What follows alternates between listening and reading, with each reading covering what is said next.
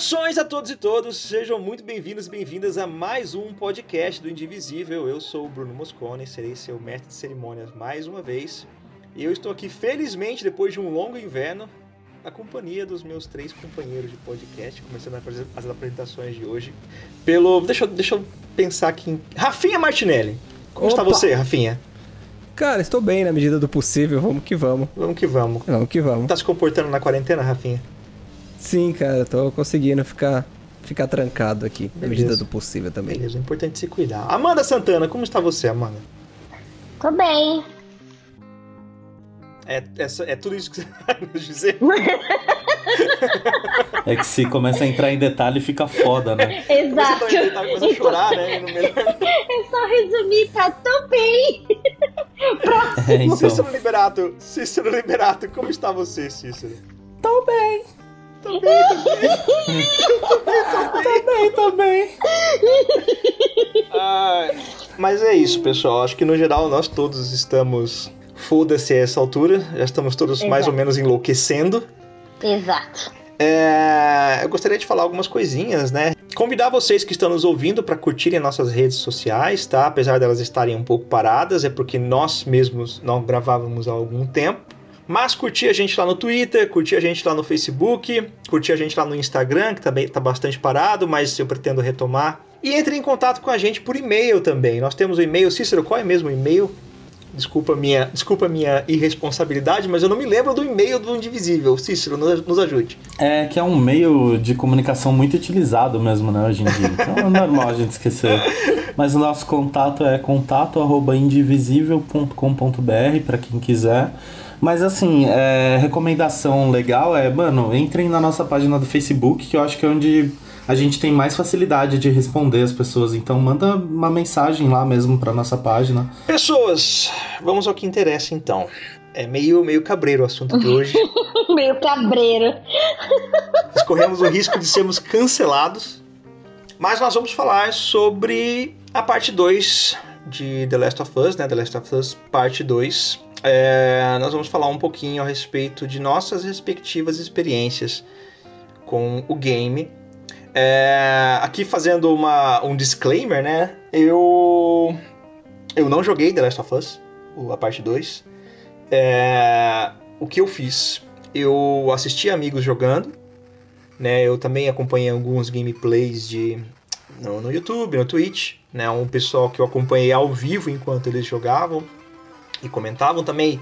Acompanhei alguns gameplays sem comentário, né? Pra, pra só ter uma noção da, da imersão do jogo mesmo. Mas por quê? É porque o meu interesse com The Last of Us era majoritariamente no que o jogo tinha pra dizer. Assim, eu sei que ele é tecnicamente muito bom, a gente vai falar sobre isso ao longo do cast, mas eu tava mais interessado na parte narrativa do jogo.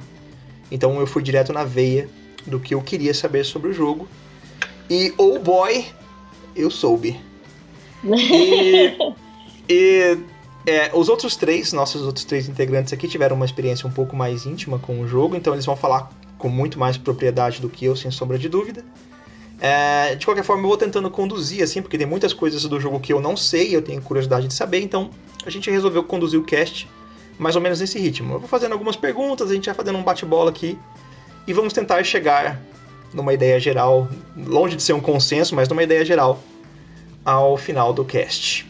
Perfeito? Okidoki. É, quem quer falar sobre o primeiro Last of Us? Alguém que tenha tido uma experiência bacana lá em 2013 com o primeiro Last of Us, que queira nos falar um pouquinho a respeito de onde é que tudo isso começou. Eu, eu. Fala, Amanda, um pouquinho pra gente do primeiro Last of Us, então. Cara, o primeiro Last of Us eu acho que foi uma experiência assim. Foi totalmente surreal, porque vocês sabem, vocês meninos sabem, os ouvintes eu não sei se sabem.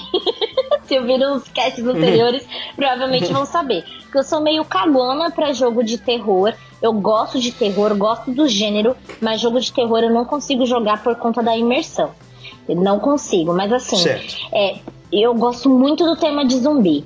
Então eu falei, não, eu acho que The Last of Us dá, dá pra fazer. Dá pra fazer. Né? Como diz o nosso querido Alessio, dá pra Certo. fazer. E aí eu falei, bom, vou jogar.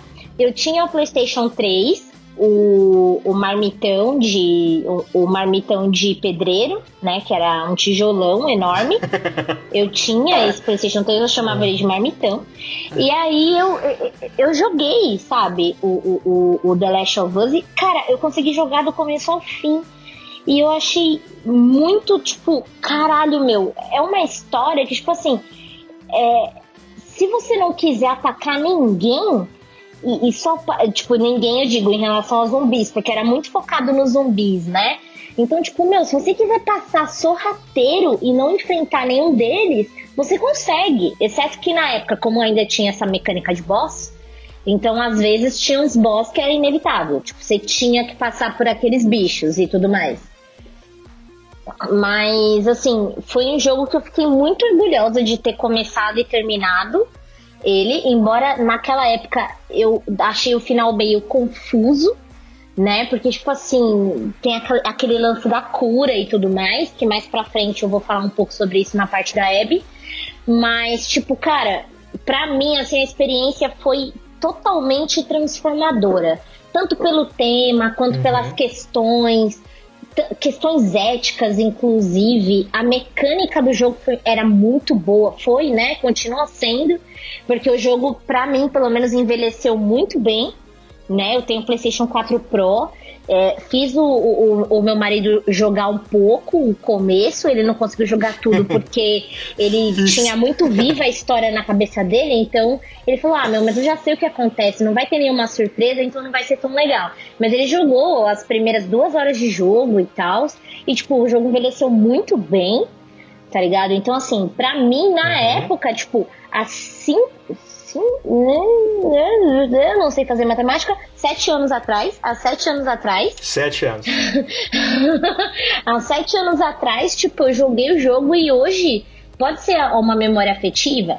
Talvez possa, mas pelo menos o tempo que eu vi meu marido jogando e, e, e, e lembrando das cenas, da história, do contexto, envelheceu muito bem. Tipo, só elogios, só elogios. Eu tenho muito meio que o mesmo sentimento que a Amanda. O The Last of Us 1 foi tipo um puta, uma puta surpresa muito boa assim na época. Eu lembro que na época que saiu os trailers do The Last of Us 1, é, tinha dois jogos que eles eram tipo muito impressionantes tecnicamente em trailers, né?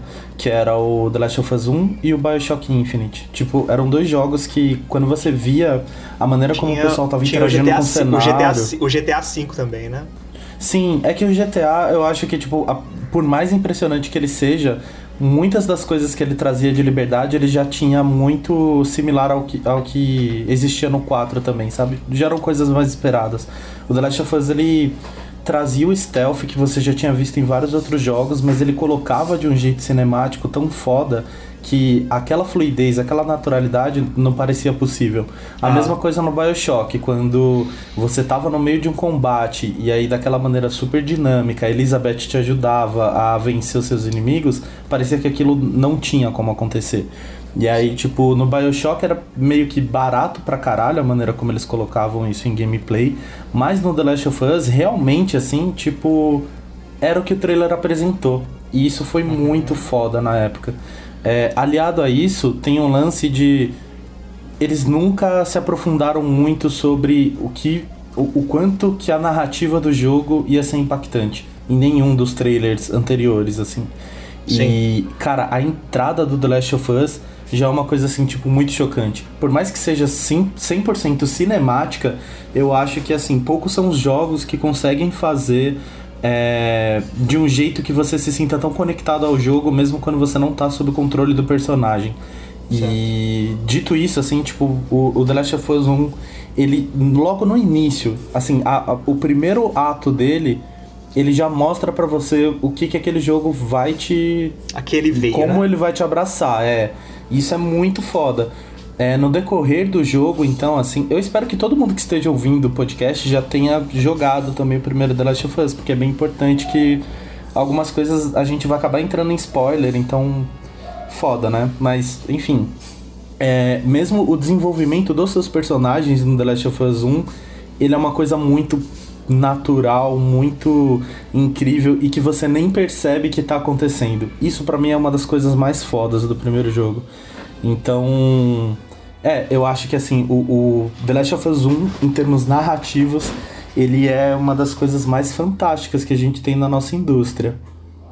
É, tem alguns problemas, né? O, o Last of Us tem alguns problemas especificamente pelo fato do, de ser um jogo em que é basicamente um jogo de escort, né? Você tem que levar uma outra pessoa com você, um NPC com você, né? A Ellie. Tem aqueles problemas que a gente já, inclusive, a gente até chegou a ver uns vídeos nesses anos anteriores aí, daquelas missões em que a Ellie entra numa, numa armadilha, de que a, a inteligência artificial não responde muito bem ao que você espera, né, que aconteça. Péssimo, Uhum. tipo, do tipo É. ela passar correndo na frente das pessoas, as pessoas não veem. A imersividade do jogo talvez seja um pouco quebrada por esses, é, por esses aspectos mais técnicos deles, mas ainda assim é uma excelente história e, e eu acredito que seja uma história ex- extremamente bem conduzida, muito bem, bem estruturada. É, muito bem, então posto isso, nós já, já mais ou menos falamos a respeito da, do que, que nós achamos a respeito do, do primeiro jogo. Vamos falar um pouquinho agora é, a respeito do, do Last of Us 2, certo? É, a exemplo do primeiro, né? Nós não chegamos a comentar isso, mas a exemplo do primeiro, é, Last of Us, né, tanto o primeiro quanto a expansãozinha do primeiro standalone dele, quanto a parte 2, foram desenvolvidos pela Naughty Dog. São jogos exclusivos do PlayStation, né? Ainda, ainda não temos esses jogos em nenhuma outra plataforma. Existe um boato aí dizendo que talvez o 2 e uma versão re-remasterizada do primeiro eventualmente saiam para PC. Eu honestamente já não sei, né? Mas nessa nova onda da Sony de lançar os jogos para PC também, com Horizon aí já no horizonte. talvez, Achei incrível. talvez é, Last of Us, God of War também existe uma possibilidade, enfim. Mas enfim, são jogos desenvolvidos pela Naughty Dog. O primeiro jogo de 2013 e o segundo jogo saiu agora em junho de 2020, né? Mais especificamente no dia 19 de junho de 2020. Nós, da gravação desse podcast, estamos a um mês do lançamento do jogo. É mais ou menos, né? Um mês. Da semana que vem faz um mês do lançamento do jogo. E nós resolvemos esperar, né? Esse um mês para marinar as nossas opiniões, né? Deixamos em banho-maria. E justamente para não comentarmos no calor do hype. Então, tanto para efeitos positivos quanto para efeitos negativos de crítica, é, nós esperamos um tempo para amadurecer as nossas ideias a respeito do jogo, do que é que o jogo diz, e do que é que o jogo mostra, e de como é que ele mostra, para que nós pudéssemos emitir nossas opiniões a respeito do game, é, com um pouquinho mais de eu não diria propriedade, mas eu diria até maturidade mesmo. Um pouquinho mais de calma, o pé no chão. Sem deixar que o hype para qualquer um dos lados nos influenciasse tanto assim. É, vamos falar um pouquinho antes a respeito de algumas coisas. É, para quem não sabe, né, o Last of Us, é, como é que vocês definiriam o, o, o gênero do Last of Us? É, Amanda, você falou que você tinha medo de jogos de terror e tal, você tem uma, uma coisa com jogos de terror pela imersividade. É, você considera o Last of Us um jogo de terror? Essa, essa talvez seja a minha pergunta Não, que eu quero aí que encaminhar tá. por aí. Aí que tá, não. Não considerava. Não considerava, porque por mais que tratasse de zumbi, não sei o que, não sei o que lá, eu lembro que eu vi o, o gameplay na E3. Uhum. E tipo assim, no gameplay eu me lembro que tinha. Eu não lembro se a pessoa tava jogando na, na- no palco da E3, mas inclusive saudades eventos de games. mas assim, tipo, eu lembro que tinha uma pessoa que ela tava jogando o jogo e tal, e mostrou o gameplay e tudo mais. E era naquela cena da Ellie com o Joel e aquela mina, que eu esqueci o nome dela do The Last of Us 1, que eles estavam num prédio e a sua é um prédio meio abandonado e tal, meio caindo aos pedaços, e a sua primeira interação com os clickers e com os zumbis, com os walkers e tudo mais. E aí eu fiquei tipo, mano, mas assim, eles não estão. Você não tem um jump scare ali, tipo, não é todo momento. Você não tá esperando por um jump scare, sabe? Você tá meio que passando de maneira sorrateira. Pro jogo ser de terror, você considera que ele precisaria ter jumpscare? Ai que tá, tá, tipo, eu, eu, na verdade, na real, eu não sei exatamente o que eu espero do jogo de terror. Eu espero que ele dê medo. Tá. Mas é aquele medo, sabe Entendi. quando você tá assistindo um filme de fantasma e você com aquele medo de um fantasma aparecer a qualquer momento? E tipo, no, no, no, The Last of Us, esse medo, ele não, não aconteceu comigo, assim. Eu não tinha um medo, por exemplo, de aparecer um zumbi do nada e tentar me morder, tá ligado? Eu acho que eu fiquei com muito mais cagaço de jogar o jogo, por exemplo, quando eu tava no meio do, do da galera que era, tipo, da galera humana mesmo. Das facções. É, esse era o meu medo. E assim, como eu sei okay. que eu tô lidando com pessoas, eu não tô lidando com alguma coisa sobrenatural e tal. Tipo, eu sei que as pessoas, entre aspas, elas são meio que previsíveis, talvez. Eu não tô dizendo isso porque é uma verdade, é como a minha cabeça funciona. Tipo, então, ah, eu tô lidando com pessoas, então eu sei que talvez se eu vier pra cá ou pra lá, eu consiga escapar dessa pessoa. Não é tipo um fantasma que ele simplesmente topa na sua frente e diz, ah, caralho, caralho, caralho, cuzão. Tipo, não é isso, sabe?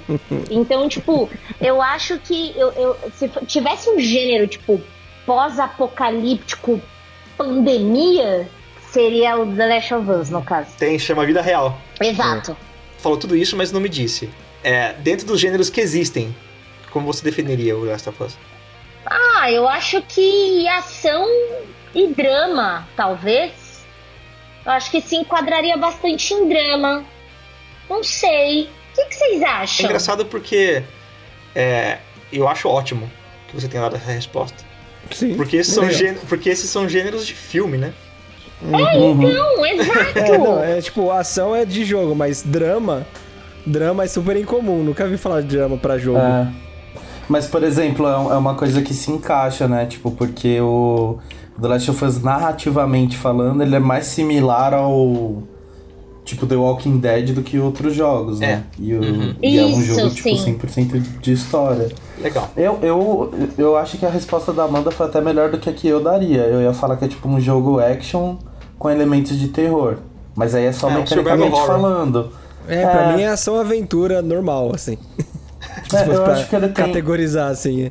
É, pra Mas mim ele, é um tem, ele tem uns elementos de terror, porque, tipo, realmente, nas partes onde você tem que lidar principalmente com zumbis e tal, que tem os clickers. Tem muito lance de. A ambientação é, é muito bem trabalhada, assim, para deixar você com receio, né? receio Mas, e tal. É... De fazer barulho. Mas ele se assemelha muito mais a, ao Uncharted do que ao Resident Evil, por exemplo. Então, tipo, ele Exato. tá mais pra ação do que pra terror. Mas Exato. a parte do drama, nossa, entra pra caralho, assim. Pra caralho mesmo. Muito bem, então é, já, já, chegamos num ponto interessante aí que acho que vai ser importante aí para o desenrolar do cast. É, vamos falar agora a respeito de como é que o jogo foi recebido. É, primeiro, pela, pela parte profissional da internet. É, bom, o jogo disparado é, é o melhor, melhor jogo desse ano, né? Eu acredito que o, a, o jogo que mais se aproximou de Last of Us em termos de nota esse ano tenha sido o, o Half-Life Alyx, né? Que acho que teve umas notas muito boas também. Mas Last of Us ainda assim tá dando. tá, tá em primeiro lugar lá com uma surra considerável, um espaço considerável aí entre os dois jogos. Então, é, nós podemos dizer assim, o jogo tá com o jogo tá com 94, nota 94 no Metacritic, que é uma nota extremamente alta para um jogo. É, em algum momento das críticas aí, o jogo foi o vigésimo jogo mais, melhor avaliado da história, o que é uma uhum. coisa extraordinária. É, uhum. Quando se fala em história, a gente está falando de décadas, né? Então o jogo, o jogo ficou numa posição muito bem, muito privilegiada. Uhum. É, e, enfim, nós podemos dizer que em termos de crítica especializada, e por crítica especializada nós estamos falando dos, dos sites, né, das, dos, dos jornalistas que fazem as análises, ou dos não necessariamente jornalistas, mas das pessoas que se profissionalizaram na área de fazer esse tipo de análise. Então, é, nós podemos dizer que foi quase unânime, né? É, a nota 94 é uma nota muito forte, muito alta. É, e o jogo teve reações muito semelhantes às reações que God of War teve, né? Inclusive a nota é bem parecida. É, ambos jogos unanimemente aclamados. Isso é um ponto importante, né? O jogo foi muito bem recebido em termos, em termos profissionais, mas aí. Aí aconteceu um negócio muito interessante. O que será que foi? É, ba basicamente, um, cerca de uma semana, né? 10, 10, 10 dias, uma semana antes do jogo ser lançado, o, as reviews já começaram a sair, né? Uhum. Acho, que, acho que as reviews sa começaram a sair dia 12 de junho, mais precisamente. Eu não, não tô me lembrando agora exatamente da data. É, então, até aí, a, nós ficamos por uma semana à mercê das notas da crítica. E quando o jogo finalmente saiu, logo, logo no primeiro dia do lançamento do jogo, nós temos aquele espaço lá no Metacritic é, que é reservado para os usuários comentarem e darem as suas notas, então não é a crítica especializada, é a crítica do, do povão, né, do mundão. É, o jogo foi abismal, assim, ele foi, foi criticado de um jeito absurdo, e eu acho que até inédito para a plataforma. Nós tivemos alguns casos desses chamados review bombings, né, é, em outras formas de arte, em outras é, obras midiáticas, né, tal. Mas eu acho que nunca com tanta intensidade como foi com The Last of Us, a parte 2. Então o jogo em algum momento ficou com nota 2.3 lá, uma coisa ridícula assim, uma, uma 2.3 de 10 é uma coisa ridícula. Só pra gente, só pra gente esclarecer. Em algum momento a Metacritic tirou as notas dos usuários, porque estava ridículo.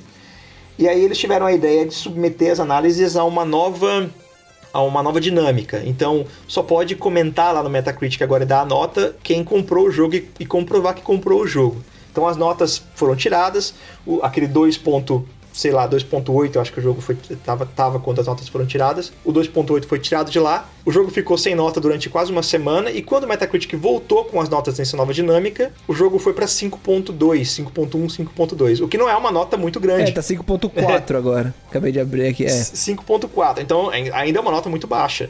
Sim. Né, em contraste com o 9.4 que ele tem da crítica especializada. A que se deve essa dissonância, essa, essa discrepância, na opinião de vocês? Eu sei que dá pra fazer um cast só disso. mas. Pra quem é novo aqui no cast, quem tá chegando agora, tipo, sei lá, tá escutando. Esse é o primeiro cast que escuta nosso. Ou então, para quem não lembra, mano, vale muito ouvir o episódio sobre hype que a gente fez antes de ouvir esse papo inteiro que a gente fizer sobre The Last of Us, porque eu acho que muitos dos pontos que a gente vai entrar aqui no debate bate muito com o que a gente falou lá. Tipo, parece que é, é tudo repetido, inclusive. Exato. Manda aí, Rafa. Não, então, eu, o que eu acho interessante é assim: é, a mídia especializada colocar sempre o jogo como 100, e aí chega o público colocando como zero. A gente tá vendo dois extremos totalmente absurdos aí. Sim. É muito impossível, improvável algo ser 100 ou algo ser zero. Então você considera é, que essa nota tanto a nota muito alta quanto a nota baixa do Last of Us sejam absurdos equivalentes. É, não equivalentes, mas absurdas, de, certo. claramente. Assim, é muito uma tentativa de agradar, seja pro negativo ou pro positivo. Muito bem. Então, quem diz que é zero é porque quer agradar o público X, e quem diz que é 100 quer agradar o público Y. E, e falta, a minha sensação é que falta uma crítica. Falta alguém olhar e analisar e dizer e se expressar em relação ao jogo, entendeu? Você diz que o jogo é 100 porque você tem medo do backlash, você diz que o jogo é zero porque tem medo de parecer que tá querendo apoiar o jogo, sabe? Exato. Então seria mais ou menos é, uma hive mind pros dois lados. Uhum. É muito por, pelo, pela época que a gente vive, né? Se você não falar que a, melhor, a coisa é a melhor do mundo ou a pior do mundo, você não irrita, né? Você não, não atinge nada. Eu concordo. É, tipo, às vezes você assiste um filme que alguém falou que é uma merda, só pela curiosidade de o que, que é uma merda, né? Uhum, uhum. Se a pessoa falar, ah, legalzinho, você não, não, não bate aquele interesse no legalzinho. É, eu fico pensando, é, aqui, eu entendo, eu entendo essa sua, essa sua ideia, Rafa, no sentido da crítica, certo? Porque nós sabemos que a, que a indústria é uma coisa mais ou menos interligada, né? Então, uhum. o fato de um grande veículo de, de um grande portal de jogos ou uma, um grande veículo de comunicação que estruture o seu trabalho majoritariamente nos jogos lançar uma nota alta para o jogo, os outros veículos mais ou menos sabem que esse, esse veículo que nós estamos usando hipoteticamente aqui vai dar uma nota alta.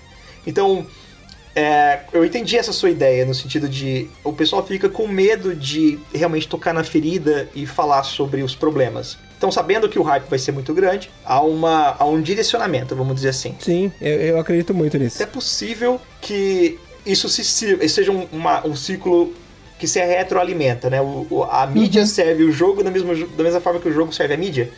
Mas de que forma você acha que isso é estruturado para as notas baixas? Por exemplo, a, que, a quem servem as notas baixas? Então, as notas baixas nesse caso é muito específico, né? Se você pegar outros jogos que tem nota alta, não tem essa nota baixa do usuário. Uhum. Essa, essa discrepância no Last of Us é muito específica. Por exemplo, a gente pode dizer que a nota alta da crítica especializada se deve ao hype. Que se deve a nota baixa? Então, acho que a nota baixa se deve aos, aos caras que querem jogar com... É os incels. É os incels, é, vamos, ser, vamos dar nome aos bois. 100 é milímetros, caralho. Ótimo, 100 milímetros. Perfeito. Vamos, vamos direto, vai.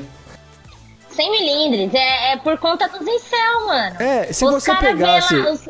Não, pode falar, desculpa, Rafa. Desculpa, não, vai desculpa. lá, você tá, você tá mais lugar de fala. Porque, porque, tipo assim, mano, ó, você, você para e pensa, você para e pensa no contexto. Primeiro que essa galera que tá reclamando é, é, é tão fã, é tão fã pra caralho, que provavelmente nem jogou o DLC do primeiro The Last of Us que já dava indícios sobre a Ellie ser lésbica. Indícios nada, né? Tipo, já, já tipo, deixava escancarado. já deixava escancarado e detalhe, tipo, naque, no momento do DLC, a Ellie tinha o quê? 13 anos. E ninguém falou porra nenhuma sobre isso. Foi só o jogo abordar isso explicitamente para uma mulher adulta Inclusive, depois mais pra frente, acredito que a gente vai falar sobre os personagens do jogo e um personagem que ele é obviamente trans. E tipo, e aí o pessoal fala, ah, mas os incel falam assim, é, já deixamos fazer um jogo que a protagonista é mulher. Agora, se ele é. Aí, e, tem, e, tem, e tem personagem trans, caralho. Aí não, caralho, porra. Vai tomar no cu também.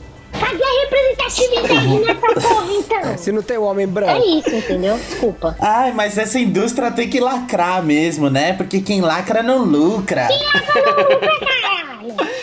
Aliás, aliás, oportunamente, deixa eu até falar um negócio interessante para você. Last of Us, em três dias de lançamento, ele fez um quinto do orçamento do, da, da arrecadação total dos dois primeiros Last of Us, dos dois primeiros no sentido do Last of Us e do remaster né? Então ele fez um quinto em três dias, 4 milhões de dólares em três dias. Para fazer 4 milhões de dólares, o primeiro Last of Us levou é, acho que de 30 a 40 dias. O, o, o, jogo lacrou e lucrou. Lucrou pra caralho. Absurdamente. Cícero, dá o seu, mete o seu bedelho aí nessa questão da crítica aí, da, da disparidade. Puta, antes eu vou ter que fugir rapidão da pauta para falar. Mano, a Amanda é a nossa Cardi B pessoal. De verdade, eu, eu, comecei a fazer essa correlação. Eu tenho ficado muito viciado na Cardi B e tal, né? Tipo, seguindo ela. E cara, é isso, assim. A gente tem uma própria Cardi B no nosso podcast. Agora, foco de novo na pauta. Eu concordo, assim, em gênero, número e grau com o que o Rafa falou. Eu acho que falta realmente a gente ter uma, uma honestidade na crítica. E, tipo, para todas as coisas, entendeu? É. Não, não tem todas as notas zero e tal. Mano, e de verdade, assim, é muito fácil. Se você. É, eu não sei se ainda tá disponível no Metacritic. Mas teve uma galera que começou a compartilhar um monte de opiniões que estavam sendo ditas lá. E assim, é boa maioria, tá? De verdade. Eu fui ver e. É, por amostragem, assim, eu posso falar que 80% dos comentários é, que davam notas muito baixas sempre eram pelos mesmos motivos. Que uhum. ou envolviam a sexualidade da Ellie, ou envolviam a questão da, de uma outra personagem do jogo. É... Então, e tem uma questão que é legal perceber também é que quando rolou esse review bomb foi na cara do lançamento do jogo. Foi. É, uhum. o, jogo tem, o jogo tem 24 horas para ser jogado. É. Ele, tipo, no dia que lançou já tinha muito review negativo. Sim. No dia que o jogo lançou, como você tem uma opinião sobre ele? Tipo, a crítica teve early, né? A crítica recebeu antes, beleza. Mas a galera do nada chega e fala que tem que acha o jogo negativo antes de jogar, antes de terminar o jogo, é ridículo. É. é. Não, mas assim, eu acho mais ou menos nesse sentido, sabe? Porque a verdade seja dita, ainda mais hoje em dia. Você não precisa completar um jogo para saber do que ele se trata. É, mas tipo... a, gente tá tipo falando, a gente tá falando de horas de jogo, Cícero. Assim, o jogo tem. Sim, jogo... sim. Não, eu sei, mas eu digo assim, é, ainda seria possível a gente ter críticas é, contundentes se a pessoa tivesse jogado metade do, É. do, do Não, jogo, eu não entendeu? concordo. Não, não, é não possível, concordo, é possível você ter um. É possível. ter- é possível você ter uma, um, um prisma, vamos dizer assim. É. Porque, porque assim, é, você vê às vezes lá no Steam é, pessoas com duas horas de um jogo fazendo uma crítica muito bem estruturada lá nos Uhum. reviews do Steam. Tem, tem gente que se dedica a isso. E... Eu acho assim, Rafa, tipo, não é contundente a partir do momento que, assim, o The Last of Us, por exemplo, é um jogo que necessita que você finalize ele para que você tenha uma, uma opinião Isso. como um todo, É entendeu? isso, esse é o problema. Mas assim, é, não, não, não excluiria a possibilidade de fazer uma crítica Não. sobre o jogo enquanto jogo. Isso dava pontual, pra é fazer, crítica, por exemplo, uma crítica entendeu? pontual em algum, algum aspecto do jogo. Concordo. É, então, tem, tem Mas- algumas coisas que dava pra fazer, mas o ponto é, quando você vai no Metacritic, você vê que não tem nenhuma crítica sobre o jogo em si. Não tem um comentário sobre mecânica, não tem É. um comentário sobre condução da narrativa, não tem um comentário sobre desenvolvimento de personagens, sobre até o ponto onde você viu, não tem nenhum comentário construtivo sobre algum aspecto do jogo mesmo, entendeu? Então, assim, as críticas são muito voltadas ou pros personagens, e aí não é sobre o desenvolvimento do personagem, não é sobre decisões do personagem, não é nada, sobre nada disso. É, hum, assim, majoritariamente sobre a sexualidade dele ou porque eu acho que o estúdio tá fazendo, é, tá fazendo isso pra, pra preencher a agenda da esquerda, coisa do Sim. tipo, entendeu? Então, a- todos os comentários eles foram majoritariamente ou para críticas às decisões do estúdio de escolher os personagens da maneira que eles eram, ou sobre os personagens em si por ser quem eles eram, mas não sobre o jogo. E aí, isso pra mim é. Tipo assim, gente, eu acho que Incel tem que morrer no fogo do inferno mesmo.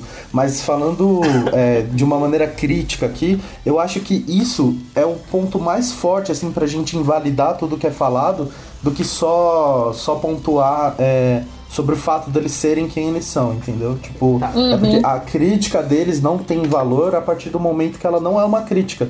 Tipo, ela não é, ela não é construída embasada em nada. Ainda mais se tratando de uma obra midiática, né? E aí a única coisa que eles não falam é sobre a mídia. Então. Agora deixa eu falar, deixa eu falar para vocês do, do meu sofrimento com tudo isso que vocês acabaram de colocar. Eu tenho uma, eu, tenho, eu, eu sofro, sofro para valer com isso. Então, o que que, qual foi o meu posicionamento durante todo esse tempo? Meu posicionamento durante todo esse tempo, eu tô falando durante esse mês do lançamento do jogo, foi esse aí que o Cícero acabou de dizer de enfrentamento. Então, Incel tem que morrer e tem mesmo, tá? Então, acabou, é isso, esse é um ponto pacífico na discussão. Uhum. Mas, então, eu me comportei dessa forma. Então, eu tratei as críticas desse povo, as críticas centradas em ah, a Ellie, mulher lésbica, Abby forte, leve trans. Então, então eu, eu tratei a- as críticas desse povo é, com, um, com o carinho que elas merecem, que é zero. Certo. Só que tem, só que tem, só que tem um problema. Um problema duplo, na verdade, e eu quero primeiro tratar do ponto positivo e depois do ponto negativo, e quero saber a opinião de vocês a respeito disso. O problema com a crítica que a gente mencionou do hype agora há pouco, né? Então, é, nós tivemos um, um grande hype em cima dos jogos e do jogo, isso sem sombra de dúvida. Mas nós também tivemos aqueles que ousaram criticar um pouquinho com um pouquinho menos de, vamos dizer assim, paixão. Então, inclusive entre os, os críticos profissionais. A Polygon, por exemplo, fez uma crítica um pouco mais negativa ao jogo. E não estou dizendo uma crítica negativa, um pouco mais negativa ao jogo, expondo realmente as, as problemáticas que ela entendia que o jogo tinha. E a Sony ligou pro crítico perguntando, pedindo, pedindo é, explicações para ele a respeito dessa crítica.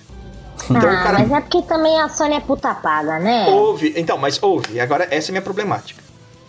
Nós tivemos o Troy Baker e o Druckmann lá no Twitter. lá no Twitter.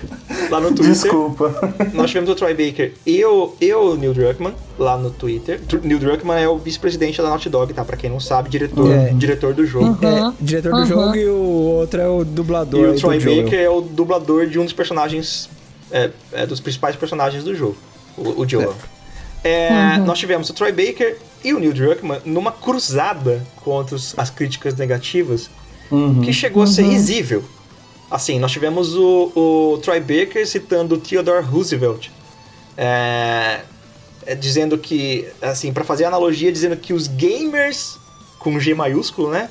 Os gamers é que devem ter a voz, não a crítica, porque a crítica negativa não movimenta o mundo, o que movimenta o mundo é a experiência, então só os gamers. Não, mas aí também é tão babaca quanto as pessoas que... Vamos até adicionar, né? Ele falou sobre coragem, a coragem de, de seguir uma longa jornada, né? É. É, agora é interessante porque o Troy Baker já tinha feito isso antes. O Troy Baker, inclusive, acho que já tinha até sugerido, eu não me lembro de qual jogo, que a crítica negativa do Washington Post sobre esse determinado jogo fosse retirada do site. Ele chegou a fazer uma petição na internet para que a crítica negativa a, a, crítica negativa fosse retirada.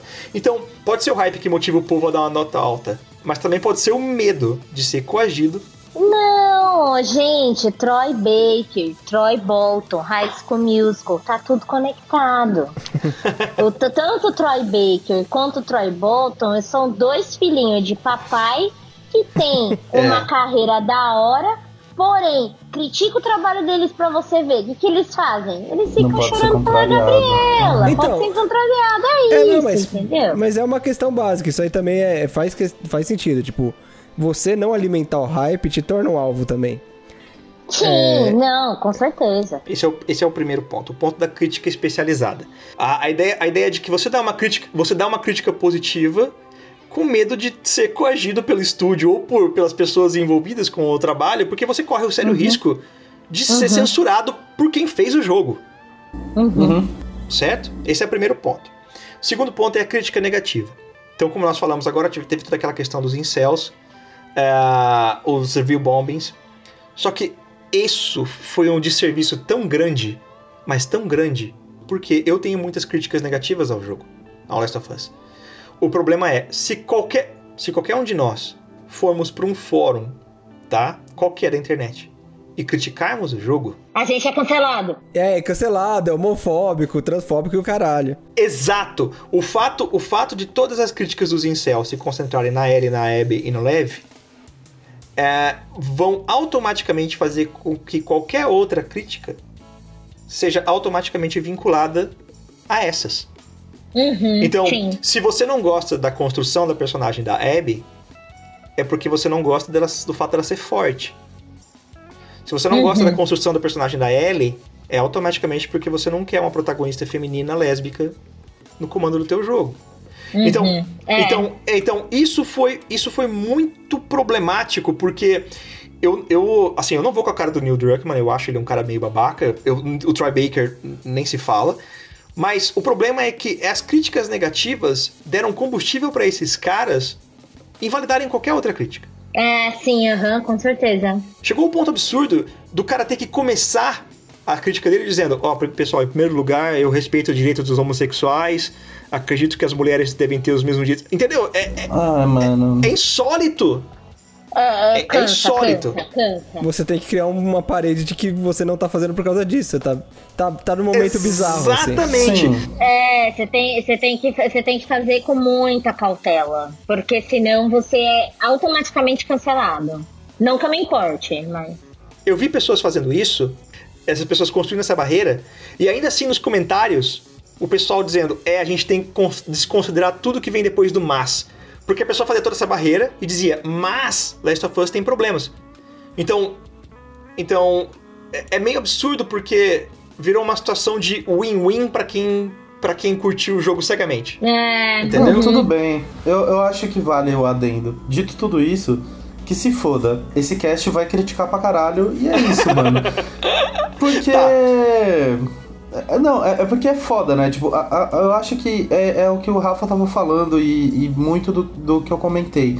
É, mano, a gente precisa ter senso crítico para analisar o que é dito e como é dito, entendeu? Tipo, é, isso é muito importante. O jogo, enquanto jogo, ele tem, cara, diversos problemas, assim. É, uhum. Não é porque foi uma obra super importante e que de fato foi, é, que tem muitas coisas positivas e de fato uhum. tem que ele uhum. é, tipo, a obra perfeita, entendeu? O que me irrita é o 97 de 100, sabe? Tipo, 97 de 100. E, cara, de verdade, é, é óbvio, a gente já falou mil vezes, nota é uma coisa completamente subjetiva e, de certa uhum. forma, até um pouco inútil para definir a sua experiência com o jogo. Mas, assim, eu acho que, que como serve de alguma forma como termômetro para nossa indústria, para entender sobre todas as coisas que um jogo é, oferece, uhum. é, a gente precisa, precisa ter um pouco mais de olhar crítico sobre o que a gente consome e como a nossa indústria tem evoluído, entendeu? Eu acho que uhum. olhando por esse prisma, por exemplo, de evolução, o The Last of Us 2 ele tem muitas coisas positivas para serem é, comentadas mas ele cai em vários abismos, assim, que são problemas da indústria como um todo, entendeu? E, e, quando eu digo indústria, é indústria mesmo, não é só sobre o jogo.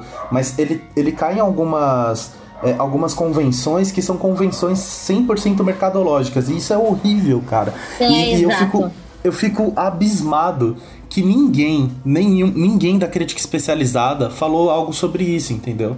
Uhum. E. Sim. Mano, é, tipo, isso não deveria é, ser motivo de, de quem gosta também da mídia pegar e cancelar a, a, é, quem tá falando mal se tá falando com, com embasamento, se tem uma linha de raciocínio para pontuar sobre o que ele tá falando, entendeu? Uhum. Então é isso. Tem um problema, a gente reconhece que a subjetividade permeia a crítica. Isso, isso é tranquilo, isso é tranquilo, isso é, isso é 100% tranquilo. Uhum. O problema é Sim. que, como você mencionou, Cícero, e eu acredito que essa seja o ponto, seja o ponto central da nossa discussão, a, a, a subjetividade não pode, em momento, uma vez pontuado que a subjetividade é subjetiva, eu sei que isso é, é meio redundante, Muito mas. Muito bom. É, é, isso não pode, é, o crítico, ele não pode pautar a crítica dele na subjetividade e assumir aquilo como absoluto. Então, uhum. o, Rafa, o Rafa nos trouxe, por exemplo, uma conversa de um podcast que ele estava ouvindo. Dizer, você está tá lá imbuído da sua subjetividade.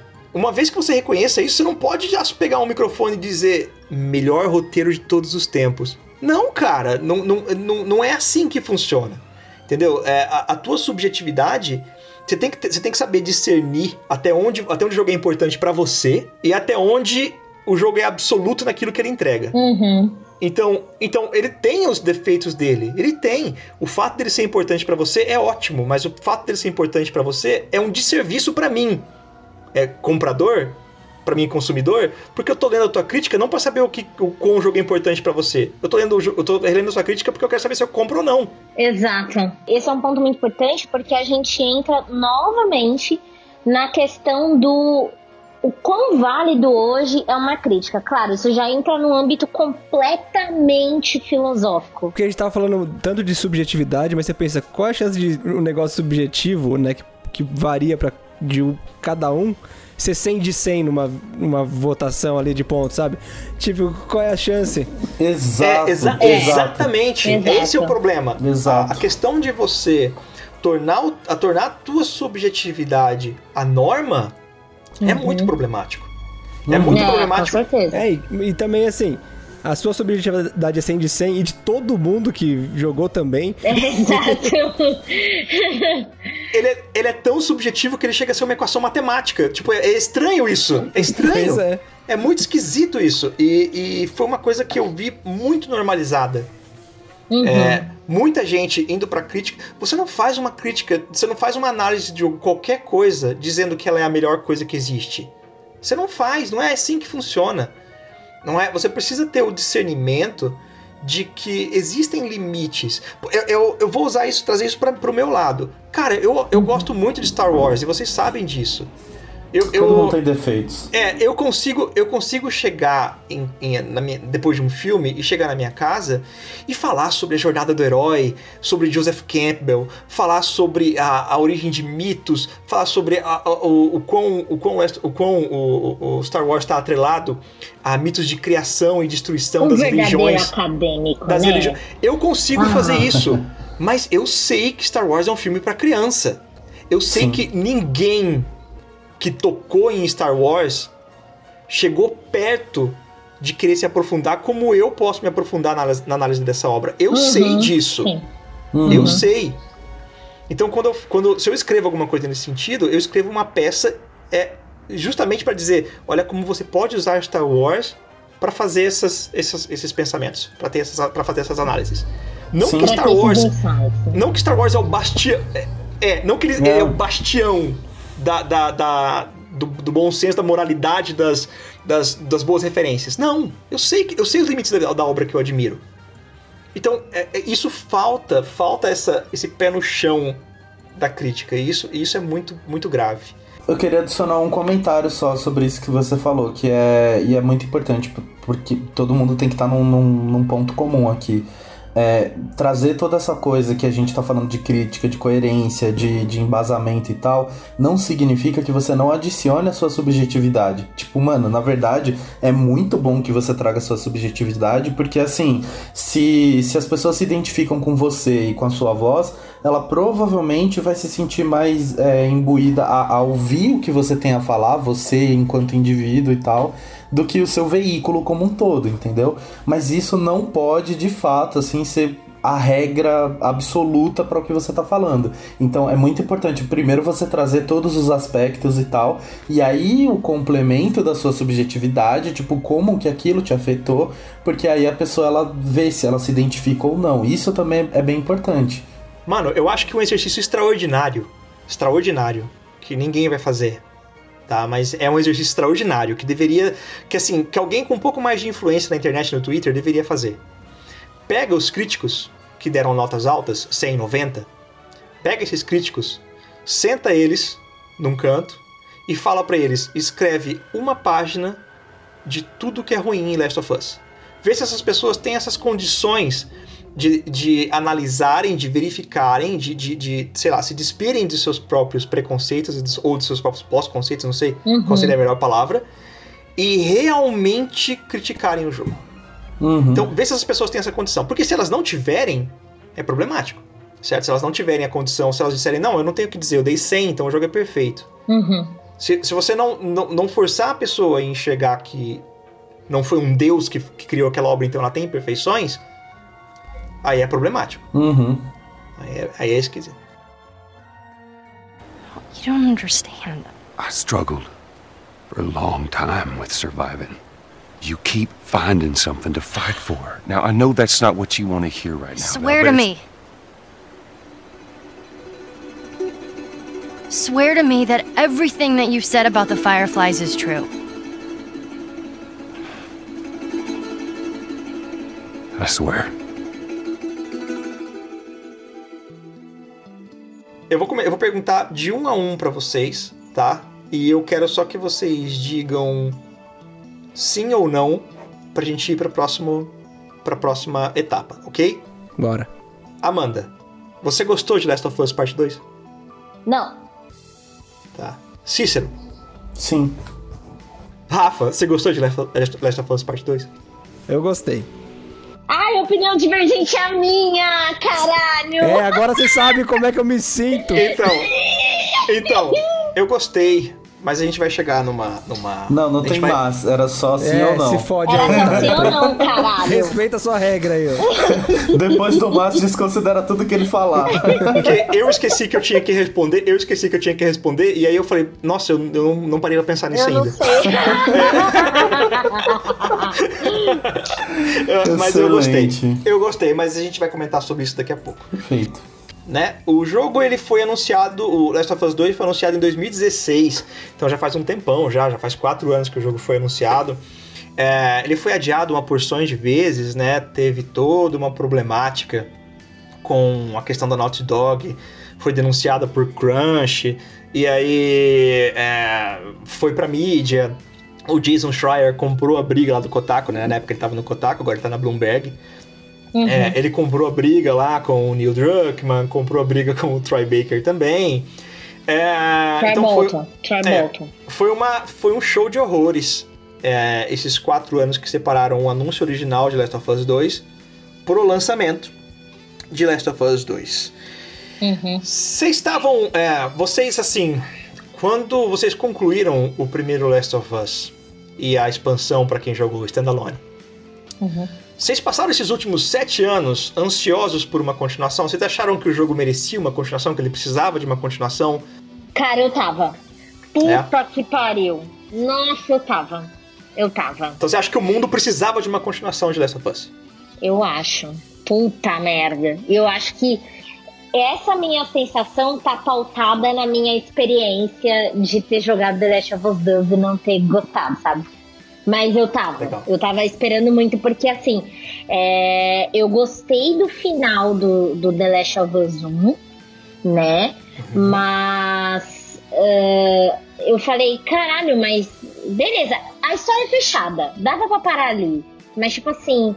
Uhum. Podia ter um pouquinho mais, eu podia sentir mais o gostinho, Sim, é. entendeu? É, eu acho que eu tô na mesma também. É. Legal. Uhum. Então você acha, você, Rafa, também concorda que o jogo merecia uma continuação e você estava esperando não, por isso? Assim, ele, não, eu não estava esperando por isso, mas para mim, tipo, fechou bem e tinha espaço para mais. Então ficou naquelas, podia acabar ali, podia não acabar e tava bom de qualquer forma. Muito bom. Exato. Tipo, não ficou faltando nada no primeiro. Ficou um ótimo final, mas tem espaço para continuar tranquilamente. Né? Legal. Né? Exatamente. Cícero, você concorda com isso? Concordo. Eu acho assim, eu fico muito dividido, porque quando eu terminei The Last of Us 1, eu fiquei pensando, cara, vai ser muito legal se nunca na vida tiver uma continuação, porque o final ele deixa. Não, é porque o final ele deixa, assim, tipo, muito aberto para que você crie qualquer que seja a história dali pra frente. Isso Exato. é muito fantástico, porque ele deixa num ponto onde, onde é, é muito, muito, muito foda as possibilidades. Mas ao uhum. mesmo tempo, eu queria principalmente saber que porra que aconteceu com a Ellie. Como que Legal. ela vai crescer nesse mundo com tudo que aconteceu no primeiro. Então, uhum. assim, para mim era uma coisa que, que eu, é, eu, se viesse uma continuação, seria muito bem-vinda. Tá, vamos, vamos então vamos dar um salto aí no tempo de 2013 para 2016, quando o segundo jogo foi anunciado que iria, iria haver uma continuação. De 2016 para cá, vocês sentiram que o hype de vocês foi aumentando ou ele se manteve mais ou menos fixo? O hype foi aumentando, eu, eu, mas eu sabia que ia dar merda quando teve aquela apresentação da E3 e eles quiseram reviver o momento que a Ellie beijou a mina e tudo mais, e deu treta. Vocês lembram dessa fita? Sim. E Não. tipo assim, atrasou completamente a E3 por causa que a Naughty Dog quis fazer uma puta apresentação e, e no final das contas atrasou tudo. Aham. tudo pra isso, né? Exato. Daquele momento eu falei assim, mano, eu acho que esse jogo vai ser too much. Então, assim, até aquele momento, eu tava, puta, tava no hype desgraçado. Quando passou esse momento da E3, eu falei, mano, vai ser too much. Eu vi o teu ânimo na semana de lançamento do jogo. Você me respeita! o meu ânimo! Eu vi a tua. A sua libido. Nada a ver, nada a ver. Meu útero não coçou pra comprar esse jogo, não, tá bom? Caralho. Eu não fiz uma puta apresentação com meu marido aqui, entendeu? A senhorita tem dificuldade em assumir suas responsabilidades desde Death Stranding. Caralho, isso é o que o meu terapeuta me fala. Não, não, não, não, não, não, não, não. Ninguém mexe no meu Kojima nesse podcast. Ninguém é. mexe com ele. Hoje você não tem os ovários para defender como você defendia lá antes do jogo ser lançado. xenofóbico. Você tá sendo xenofóbico. Ideofóbico. Não, mas assim, não, é, sim, eu, eu, falando sério agora, sim, eu estava com hype tá bom? Tava com bastante hype sobre o jogo. Eu tava esperando muito que esse jogo saísse. Inclusive, eu, eu, eu dei de presente pro Jonatas é, jogar esse jogo do começo ao fim. Por quê? Porque eu tinha jogado The Last of, The Last of Us, o primeiro, mais a expansão, mais de uma vez. E eu nunca vi uhum. o Jonatas para quem, para os ouvintes que não sabem, o meu marido, eu nunca vi ele jogando o jogo de cabo a rabo. Então, eu dei o The Last of Us 2 para ele, eu, porque eu queria saber como ele jogaria. É claro que aí a gente pode entrar no outro mérito mais para frente, porque eu jogaria completamente diferente dele, mas foi muito incrível a maneira que ele jogou e tal. Mas, tipo assim, respondendo, sim, eu tinha um hype na, na, na, na continuação do, do jogo, porque o jogo, para mim, o primeiro foi muito marcante, porque foi o primeiro jogo que tinha elementos, entre aspas, de terror, igual eu falei lá no começo do cast, que eu consegui jogar do começo ao fim de cabo a rabo sozinha. Ainda consegui jogar a expansão, então isso para mim, na época, foi tipo, caralho, que da hora, sabe? Eu consegui, eu passei uhum. por esse desafio da minha vida. Foi muito legal. Eu queria muito que tivesse uma continuação, porque, igual o Cícero comentou, caralho, como a Ellie vai viver nesse mundo depois? Porque até então o objetivo era só esse. Mas, tipo assim, as pessoas não têm mais um trabalho, entre aspas, elas não têm uma coisa mecânica para seguir no dia a dia. A experiência no The Last of Us é sobrevivência, ponto. Então você tem que sobreviver a um mundo caótico, aonde você não consegue sair na rua tranquilo, você tem que lidar com zumbis, com facções de pessoas que querem roubar seus suprimentos, e, tipo, é um bagulho completamente fora da nossa realidade. E eu fiquei realmente pensando, tipo, e depois dessa jornada? É, completamente, não sei. Olha, você respeita. Toma cloroquina, respeita. Enfim, é completamente diferente da nossa realidade, de verdade. Depois que eu vi que ia ter uma continuação e que o meu marido poderia jogar uma história e, e, eu poderia ver como ele ia reagir, porque a minha expectativa é que ela fosse igual à primeira, né? Então, tipo, em, em teoria até que foi, se você for ver jogabilidade, se você for ver como que é, os personagens, é, a história, né? Amanda, você tá, tá, colocando a carroça na frente dos bois aí, vai com calma. Desculpa, vou... desculpa. Hype. Afirmei então. Tinha hype sim. Tá, então, é, depois. não, não tem o hype, não, jogo, não sei o quê. Você começa a falar do jogo como. Oh, meu Deus! Melhor roteiro!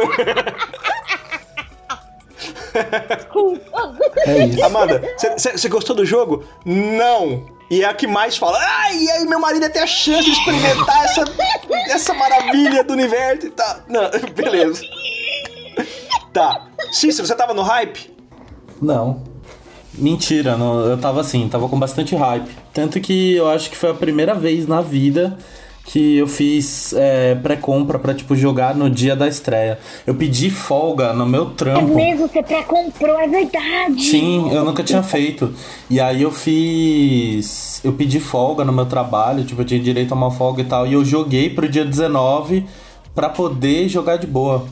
Eu ia... Cara, é uma coisa que eu ia até comentar com vocês. Trabalho junto com a coordenação de alguns cursos numa universidade. Misteriosamente, misteriosamente, uma pancada considerável de funcionários não trabalhou no dia 19.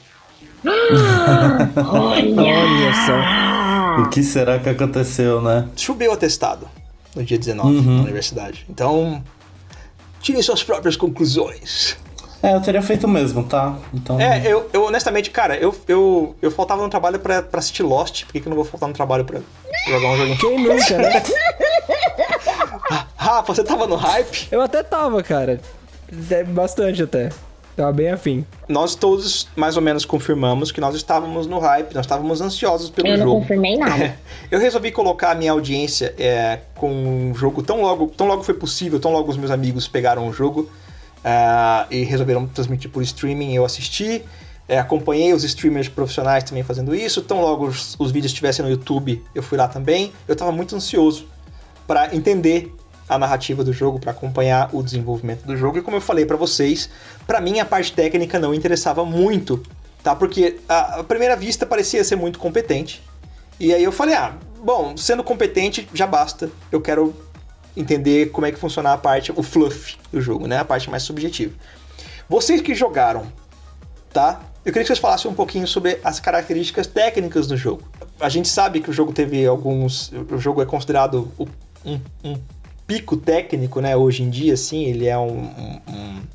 Ele, ele, provavelmente será o topo do PlayStation, da PlayStation, né? Do PlayStation. Ele provavelmente uhum. não haverá nenhum jogo até o lançamento do PlayStation 5 que bata o Last of Us 2 em termos técnicos. Já tem alguns pontos que eu queria trazer sobre essa questão de é, das partes técnicas, né? A primeira é com certeza o gráfico que tá tipo ridiculamente absurdo de lindo, o gráfico desse jogo. E eu não posso, eu não posso nem assim, eu não tenho nem como comparar com o primeiro The Last of Us, porque no primeiro a gente tem, claro, uma limitação de motor gráfico no jogo. E é claro, ele é fruto do seu tempo, Sim. né? Mas é, comparando a, a, o jogo aquela época com o jogo agora, ele evoluiu muito. Você acha que ele evoluiu mais de sete anos, então, em sete anos? Sim, ele evoluiu muito, assim. Eu posso dizer que, é, apesar de. Aí a gente vai deixar isso para depois, mas é, tirando os pontos que eu não gostei do jogo, o motor gráfico foi um ponto que eu fiquei muito admirada. Uhum. A jogabilidade do jogo ela realmente ela estava bem melhor. A seleção de armas, a seleção de upgrades também estava muito bom. As expressões dos, dos NPCs, dos próprios personagens e, inclusive, dar nomes aos NPCs que você mata, que isso também é muito importante. Isso também deu uma profundidade maior no, no, no, no, na jogabilidade. Certo. Né? Uhum. A inteligência artificial dos inimigos também eu achei que tava muito boa, apesar do, do Jonatas, que ele tava com a mão na massa ali, dessa vez eu só assisti, né? Eu não, não coloquei a mão na massa e tal, mas deu para perceber que em alguns momentos dava umas bugadas, assim, dava umas travadas, mas eu também não posso dizer que isso é, se mantém porque a gente jogou no dia do lançamento. Então pode ser que isso já tenha sido corrigido com patches e tudo mais. É. Mas dava umas bugadas de vez em quando. E os cachorros. Puta que pariu os cachorros. Uhum. Se você mata o dono e deixa o cachorro é, vivo, aí o cachorro reage. Isso acabou comigo. Era só isso mesmo. Eu. É, é, só fazer um adendo ao que você comentou aí. Até ia, eu ia até abrir essa, esse trecho do, do cast com essa pergunta, na verdade. É, uhum. Em todos os, uh, os gameplays que eu acompanhei, inclusive no gameplay do meu amigo que comprou o jogo e transmitiu, uhum. todos os gameplays tiveram algum tipo de bug é, quando a Ellie estava a cavalo é, alguma coisa, ou travava, ou, ou, as patas do cavalo davam alguma bugada, ou uhum. o conjunto cavalo-L começava a tremer loucamente, ou o cavalo afundava no chão e meio que decolava no melhor estilo Skyrim, sabe? Nossa, comigo foi bem tranquilo, não É, então, eu ia é, perguntar pra vocês também. se vocês enfrentaram algum problema nesse sentido. Com cavalo, não, mano. Com cavalo não tive, não. Pra não falar que o jogo foi 100%, teve dois bugs, mas, tipo, muito idiotas que eu e meu irmão a gente achou. Um que era. Tinha um terreno que na hora que a Ellie caía, fazia o som de como se ela tivesse, tipo, caído, pulado de um lugar muito alto e mergulhado na água. Ah, e era, tipo, uma calçada normal. Uhum. E é, bizarro, bizarro. Tipo, tinha, tinha um um bloco assim no meio da rua, aí se você pulava para um lado, você ouvia o som dela caindo na calçada normal, se você pulava pro outro, você ouvia esse som de tipo um splash muito muito alto. Uhum. Ah, pode crer. Não sei porquê, mas enfim, aconteceu. Legal. E uhum. o outro foi de um NPC que ele tentou abrir uma porta e aí tipo o braço do NPC ficou preso assim, a porta foi e o NPC ficou parado e só Entendi. que aí depois o jogo já atualizou e rodou normal. Mas assim, uhum. todo o resto, cara, eu vi uns bugs bizarros no Twitter, bizarros mesmo, e com a gente foi limpo. E aí entra até o, o que eu ia comentar, assim, é, em termos técnicos, todo, absolutamente todas as coisas que foram citadas, inteligência artificial, é, gráficos, áudio, mano, todo, todos os elementos assim do da engine mesmo, cara, uhum. eu acho, eu ouso falar que assim não tem hoje é, 2020 aqui, não tem hoje um jogo que se equipare tecnicamente ao The Last of Us 2. Eu acho que ele é é o jogo mais violento, assim, em todas essas coisas. Mano, eu vi uma thread no Twitter que você viu também, Bruno. Da respiração? Do... O cara falando sobre o sistema de respiração. E assim, ele faz o áudio dinâmico do Homem-Aranha parecer uma coisa de criança, sabe? Tipo, mano, é ridículo, cara, o, o, nível de detalhe que eles colocaram nisso. E é engraçado, né? Porque em jogo, eu não sei a Amanda e o Rafa, mas eu não. Uhum. Eu não senti, assim, tipo, uma puta diferença entre as respirações e tal, mas quando você vê a thread, aí você uhum. começa a ficar se pegando nesses detalhes. É, tem uma coisa que facilita muito perceber isso, é que eu joguei de fone. Ah, sim. Sim. E, e o fone é gritante a diferença. Inclusive no fone a respiração dela chega até a atrapalhar às vezes. O... Você fica até enjoado de tanto ouvir aquele que não para nunca, nunca. Ah, nossa. Eu Entendi. Não... É, eu não joguei de fone. Tem umas coisas tem umas coisas assim. É, isso, é, isso é realmente impressionante. A thread é. uh, sobre com os detalhes da, da respiração. Da, eu acho até bacana a gente deixar na, na descrição do podcast depois, porque é uma, uma thread que vale muito a leitura. A leitura. É, só que tem umas coisas, por exemplo, como você mencionou, Cícero, é, você não jogou de fone de ouvido, nem a Amanda, então vocês não, não tiraram o proveito, entre aspas, que o Rafa tirou por ter jogado de fone de ouvido. Tem muitas uhum. coisas que são acrescentadas no jogo em termos técnicos que elas funcionam mais pelo pelo for the sake of the world building, vamos dizer assim, é pelo bem da, da ideia de que tá lá. Funciona mais uhum. nesse sentido do que no sentido prático da coisa. Porque, por é exemplo. Tipo a bola do, do, dos cavalos do Red Dead. Exatamente isso. Exato. É, é o que eu tava pensando. Do tipo, para você, jogador, o que exatamente muda na tua imersividade o fato dos testículos do cavalo diminuírem no frio? Nada. Hum. Mas se você reparar que isso está acontecendo, você vai se sentir talvez mais próximo daquele mundo. A mesma coisa com a respiração. Sim. Então, uhum. pode ser que pode ser que o trabalho Sim. seja tão bom ao ponto de você não ter notado a diferença e, e talvez seja aí o mérito da coisa, entendeu? Sim, sim. De. É, então, é, por isso que eu tô falando, eu não acho Tipo assim, durante o jogo não, não mudou minha experiência. Uhum. Mas ver a thread foi legal. Talvez tenha mudado sua experiência, sim. só não percebeu, entendeu? Ah, sim, é, tem isso. É uma coisa tão sutil que tá lá o tempo todo, mas você não percebeu. Mas não significa que, que em algum lugar você não tenha sentido, entendeu? Tanto que no Homem-Aranha era, tipo, muito gritante essa diferença entre o, o áudio dele de quando ele tá em movimento e quando ele tá parado. É. Mas você só nota quando você vê isso fora do jogo. Só tipo, que... no jogo tá tão perfeito. E eu acho que se trata disso, né? Tipo, sobre a, a, o negócio estar lá e você não notar. Mas se, tipo, uhum. tipo, não estivesse, Isso. aí você ia notar com certeza, sabe? Uma coisa não, assim. Não, é igual, é igual. Eu não sei se vocês chegaram a ver, mas eu estou vendo no Twitter também. Que foi uma. Um cara. Não, mentira, não foi no Twitter, foi no YouTube que era um cara que ele, ele fez todo um vídeo explicando coisas do The Last of Us 2 que provavelmente você não percebeu de tão natural que é. E uma delas foi a questão de quando, por exemplo, você tá em momentos que está molhado, seja com a Ellie ou seja com a Abby, e você se arrasta no chão, é, faz o rastro de você molhado no chão. Ah, é, mas... A quando eu atirava num bicho no Duke Nukem e pisava no sangue, as manchas de sangue ficavam por onde quer que eu pisasse. Não é muito impressionante, assim.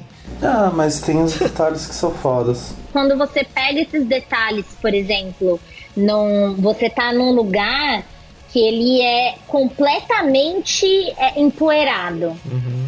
E aí você é, se arrasta no chão e você sente que tu tá limpando a poeira com a água do seu corpo. Vai ser legal. E que aí chega a, um, um NPC que ele tem inteligência artificial suficiente para a programação foi tão bem feita que ele consegue tipo seguir o seu rastro de você limpando a poeira com o corpo molhado, uhum. sabe? Não, isso Aí é o bagulho vai escalando. Isso é Sim. bastante interessante, assim. Quando eu vi, eu falei, nossa, não tinha reparado nisso. Mas eu acho que é uma dessas coisas é porque, tipo, deve ter ficado tão natural que realmente eu não percebi, sabe? Isso é legal também. Achei um puta mérito do, do, dos desenvolvedores, né? Mais termos técnicos, Rafa, você tem, você tem os seus acréscimos aí? É, ah, eu tive um, um bug que eu esqueci de falar que foi curioso até para dar uma atrapalhada na minha, na minha experiência, que é, eu tava jogando no nível mais difícil, sofrendo muito, né? e aconteceu umas duas ou três vezes de eu morrer e eu continuar da parte seguinte de onde eu tinha morrido. Sério? Hum. Olha o speedrun aí, as, as estratégias de speedrun já.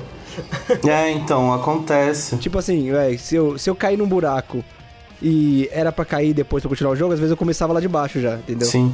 Ah, putz, pode crer. É, você ativou o próximo checkpoint lá, você ativou o próximo load pro... point. É, em speedrun o pessoal faz muito é, que isso. com meu sim. corpo morto lá. É foda que você tenha notado isso, tipo, sem a intenção, mas. Se tivesse é, gravado e colocado acontece. na internet, já teria contribuído é. com a comunidade de speedrun. É verdade. É verdade. pra eles pegarem um ponto certinho de morte. Eu acho que, que, vale dar um pouco mais de crédito sobre essas coisas. Claro é, Não sei vocês, mas tipo, ó, por exemplo, level design. Cara, é absurdo a diferença entre o primeiro e o segundo. Ah, Primeiro com porque, certeza, tipo, nossa. o segundo jogo Nossa, ele tem verticalidade, né? Tipo, você consegue fazer algumas abordagens com seus inimigos ou alguma coisa, tipo, escalando carros, escalando caixas e mais uma caralhada de coisa. E mesmo o lance de se arrastar também é, dá muita, muita naturalidade de, de como que você se aproxima dos seus inimigos. E tem uma coisa que eu achei muito foda, assim, que é... O The Last of Us 1, ele era muito bom. Mas tem um bagulho que eu sentia no Uncharted que eu não tinha tanto no The Last of Us, que é... O level design é tão bem feito, mas tão, tão perfeito que, mano, tudo que tá lá não parece que é por, por ser um jogo. Tudo que tá lá é porque realmente o mundo tava daquele jeito, sabe?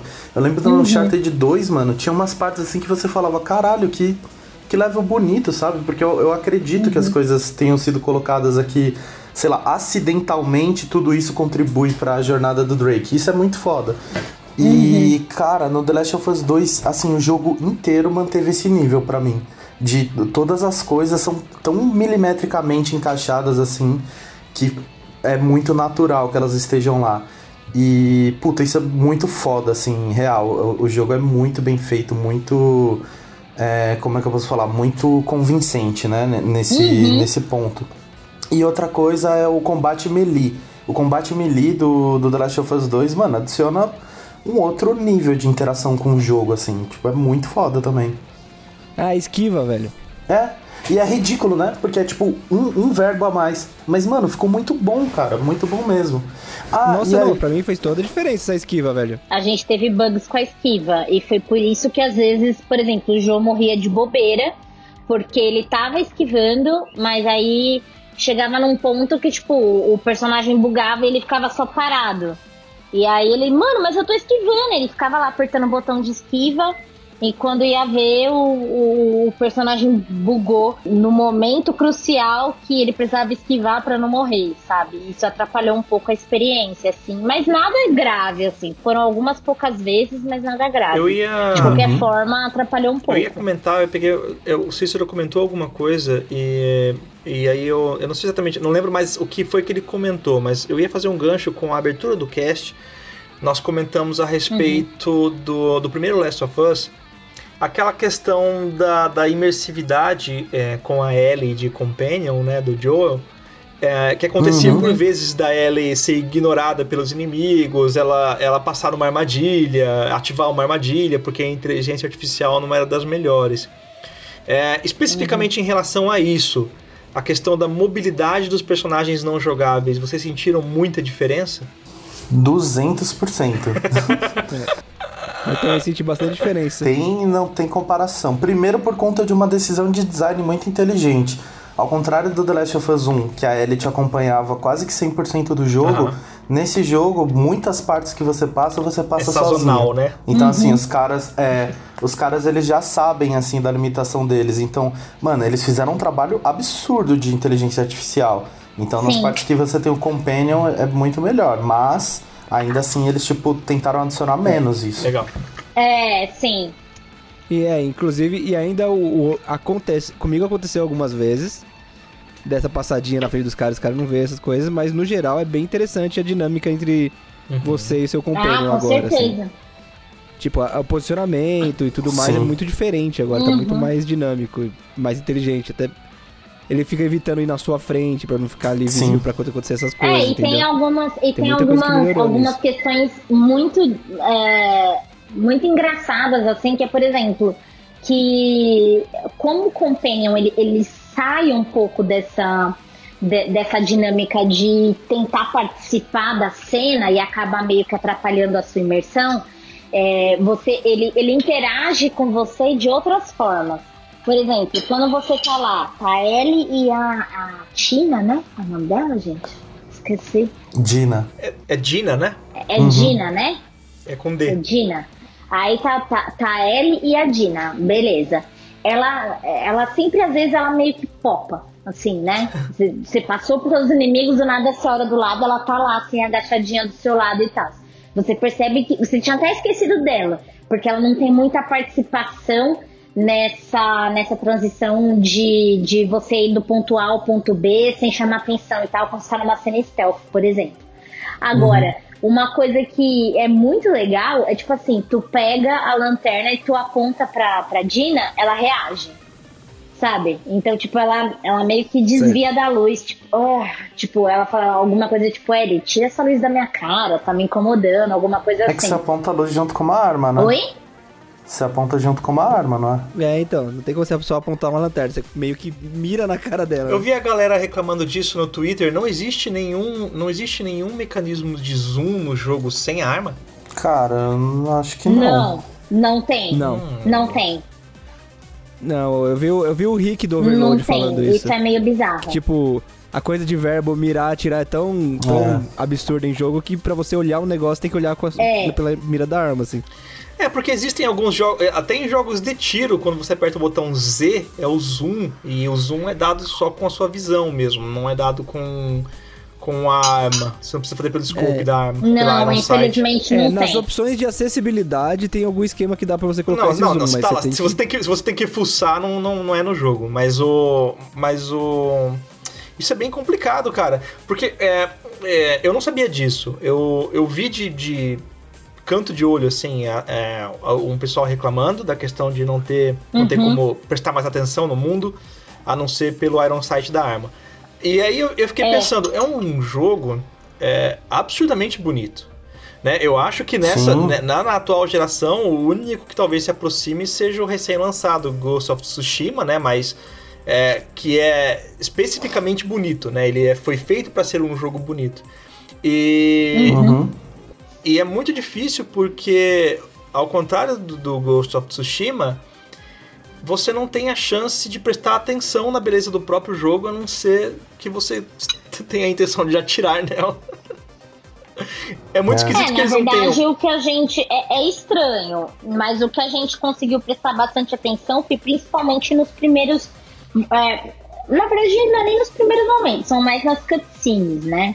É. é são mais nos CGs, assim, que você consegue dar uma atenção, assim, sabe, 100%, atento e tal. Mas, tipo, se você quiser prestar atenção no ambiente mesmo ao seu redor e você quiser parar, não tem um mecanismo que você consiga, tipo, sabe? Eu não, eu não vi isso. Eu não vi isso no jogo. É, tem binóculo em algum momento? Não. Não, não tem, não. não tem. Interessante. É uma coisa, é uma coisa a se pensar. É, quando o jogo tem, tem um foco tão, tão grande na parte gráfica, é uma coisa interessante uhum. pensar em um botão de zoom para passar a ilusão de que o seu personagem está concentrado naquilo sem necessariamente querer mirar naquilo. Sim, é um, e, é, e mais bizarro é que é um negócio comum em videogame já. Isso ter, é, isso acontecer. É, então, é. Eu, eu, eu meio que discordo. É, eu acho que é, a gente faz isso porque é mais prático usar a mira da arma. Mas boa parte dos jogos, esses jogos de ação mesmo, eles têm um botão dedicado de então, zoom. Sim, é isso que eu quis que, dizer. Acho que, que eu falei errado. É. Ah, tá. Eu achei que estivesse falando da. Do, eu achei que você estivesse falando que o que tá enraizado é, é olhar pela não, arma. Não, não, não. É, eu entendi o ponto do Rafa e, tipo, é. É, é meio estranho. É, então, tem. É, é meio comum os dois, na verdade, já. Dá pra achar bastante exemplo dos dois casos. Até porque, Sim, se eu não me engano, eu acho, acho que, que o Uncharted é, é já tem isso. É. É deles. é, então. Exato. É, eu acho ruim, mas eu particularmente não acho game changing, assim. Eu não acho que é uma coisa uma coisa que a gente possa debruçar e criticar, mas é só uma coisa. É, admirar o jogo seria uma parte interessante, porque tem muita coisa bonita no jogo. Sim, tem mesmo, uhum. nossa. É, dá pra falar se a gente for, tipo, falar da cultura do jogo como é, é, lá, o verbo de mirar, ser um verbo forte. Mas acho que não é o é. caso aqui, né? Tipo, seria só pra gente fosse falar um negócio amplo. Não, não, não, não. É, a gente talvez estivesse falando, discutindo a respeito de, de do como a violência tá enraizada, aí sim tal, mas a, é, nesse caso em específico, não. É só um detalhe interessante que seria legal. Quem sabe na versão de PC. Quem sabe. Daqui a, Daqui a 25 anos vai ter, aí vai, vai, vai ter o mecanismo de zoom. Cícero, você, você mencionou a respeito da verticalidade e eu fiquei curioso. É, vocês uhum. sentiram a necessidade contínua de se movimentarem é, em eixos diferentes de jogabilidade, no sentido de subir, descer, subir, descer. Vocês sentiram essa necessidade de explorar a verticalidade? Ou vocês acham que o jogo ele é passável sem essa necessidade de explorar esse elemento. Puta, então, aí entra um, um, elogio meu e uma crítica ao mesmo tempo. O elogio é em relação assim, tipo, o posicionamento que eles colocaram dos inimigos ficou bem interessante, assim, tipo, é bem. É, dá pra ver que você tem que pensar um pouco mais na sua abordagem antes de, de fazer ela. Tipo, pro Rafa deve ter sido absurdo, então, porque ele jogou no, no último modo de dificuldade e eu imagino assim, se, se for na mesma posição que eles ficam no modo normal já é foda, assim. Então, tipo, no último modo, mano, deve ser absurdo. Porque realmente é, exige um planejamento, porque são muitos inimigos e eles estão muito mais inteligentes, muito mais naturais e tem a porra dos cachorros, mano. Que de verdade, assim, depois que chegou nesse, nesse ponto, assim, dos cachorros, é, tipo, muito foda. Muito, muito foda. Então, sim, eu acho que tem, tem um incentivo a você se mover ao mesmo tempo que eles fizeram tão legal esse negócio de se mover que às vezes fica insuportável. De verdade, assim. Tem encontro que é é longo demais, Sim. cara. Vai tomar no cu, uhum. mano. Assim, é. Nossa, velho. Nossa, velho. É, eu já eu tive encontros que eu, que eu travei que eu ficava horas para passar numa parte, assim. Tinha momentos que era extremamente embaçado, mas eu também, também tava jogando num nível que sei lá, acho que é além do que eu costumo jogar, entendeu? É bem mais difícil do que é normal para mim. Eu não sou um jogador absurdo igual os caras que devem jogar nesse Sim. nível. Um pro, um pro gamer. É, então, mas assim, o legal para mim é que assim, jogar num nível muito difícil fez o jogo ter uma tensão que é inacreditável. Tipo, se eu tava lá e eu via um cara, eu já me cagava todo. Já pensava, nossa, fudeu, tem um cara. Não, e ali, o mais bizarro é que você tem mais medo de quando aparece um cara do que quando aparece um instalador, por exemplo. Eu, pelo menos, tive essa sensação. Sim, sim. Sim, inclusive nesse, tipo, mano, ficou muito claro que eles não queriam mais fazer um, um bagulho de, tipo, é, focar muito sobre os zumbis e essas coisas. Tem muito menos sequência de zumbi. Não, é, zumbi nem participa quase não história, tem Quase não tem não sequência tem, de, tem. de enfrentar zumbi ou alguma coisa. Na hora que eles colocam, eles colocam, tipo, em momentos muito específicos, assim. A maioria do jogo você tá enfrentando pessoas. É, dá pra dizer quase que o zumbi nesse jogo é quase um filler. É.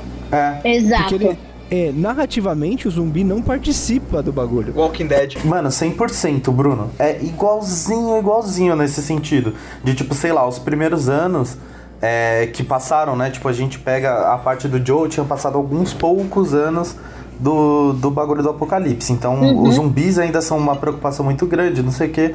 Passado muitos anos, as pessoas, elas, tipo. Os zumbis ainda são um perigo, óbvio. Mas elas, é, já tem. Elas têm uma rotina e tal de como seguir, é, como tem, sobreviver. Tem zumbi servindo no McDonald's. o, que, o que é foda é só. É, é, tipo, que os grupos, né, eles começam a, a, ter esse negócio das facções e tal. Que aí a gente vai entrar daqui a pouco, mas é. É isso, tipo, o perigo começam tá. a ser os, os outros grupos fora dos seus. Ah, e eu tenho um, um comentário sobre expressões, que a gente tinha falado das expressões faciais. Acho que vocês dois viram também. É, Bruno também espero que tenha visto. Na sequência do museu, que o, a Ellie tá junto com o Joe, tem uma parte onde tem um espelho. Aí a Ellie vai pra frente desse espelho e aí o seu botão de verbo ele vira só pra mudar as caretas da Ellie. Ah, pode Nossa, crer! Mano. Sim, sim, sim, sim, sim. Eu perdi uns 10 minutos aí, velho. Então, cara, assim, eu acho que se qualquer pessoa perguntar sobre como estão as expressões faciais nesse jogo, é só você mandar um vídeo dessa parte, assim. E, tipo, já era. É ridículo, mano. É, essa parte, tá? É, ela é realmente impressionante. Como é que vocês se sentiram das expressões ao longo do jogo? Nossa, é absurdo de bom, cara. É muito. O jogo é absurdamente expressivo. Tecnicamente mesmo, assim. Vocês sentiram aquele negócio que o pessoal chama, eu não sei qual é a tradução em português, mas do Uncanny Valley em algum momento? Vale do estranhamento, vale do estranhamento, eu não lembro se é. Vale da estranheza, é, é gente. É, seria isso. É, seria tipo vale isso. explicar o que, que é também, é, né? É, Ou... só para quem não sabe, uma explicação muito rudimentar é quando, é quando você tem alguma coisa que é, quebra a sua imersão, porque ela obviamente indica que é uma tecnologia ali e não é uma coisa orgânica funcionando. Então, é, isso funciona para os dois lados, tanto para o lado ruim quanto para o lado bom. Quando uma coisa, quando por exemplo um gráfico de um jogo é muito bom, que você não consegue discernir entre a realidade e a ficção, ou quando é, é quando o jogo, por exemplo, é para ser muito bom, mas existe em algum momento que quebra a tua imersão porque o gráfico do jogo indicou que aquilo lá realmente é tecnologia, foi feito artificialmente.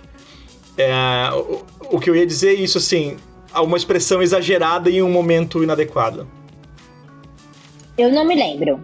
Eu não me lembro de ter passado por isso. É, eu me lembro de ficar frustrada com alguns inimigos específicos do jogo que eram fortes demais e o jogo não, não, não te deu nenhum disclaimer do porquê ele era tão forte assim. Você tem que meio ah, que é, deduzir. É porque é mesmo, tipo isso. Tipo, é só por, é porque é, tá ligado? Mas tirando isso, não me lembro de ter tido nenhuma sensação assim de ah, essa expressão tá muito esquisita, ou ah, esse personagem é muito estranho.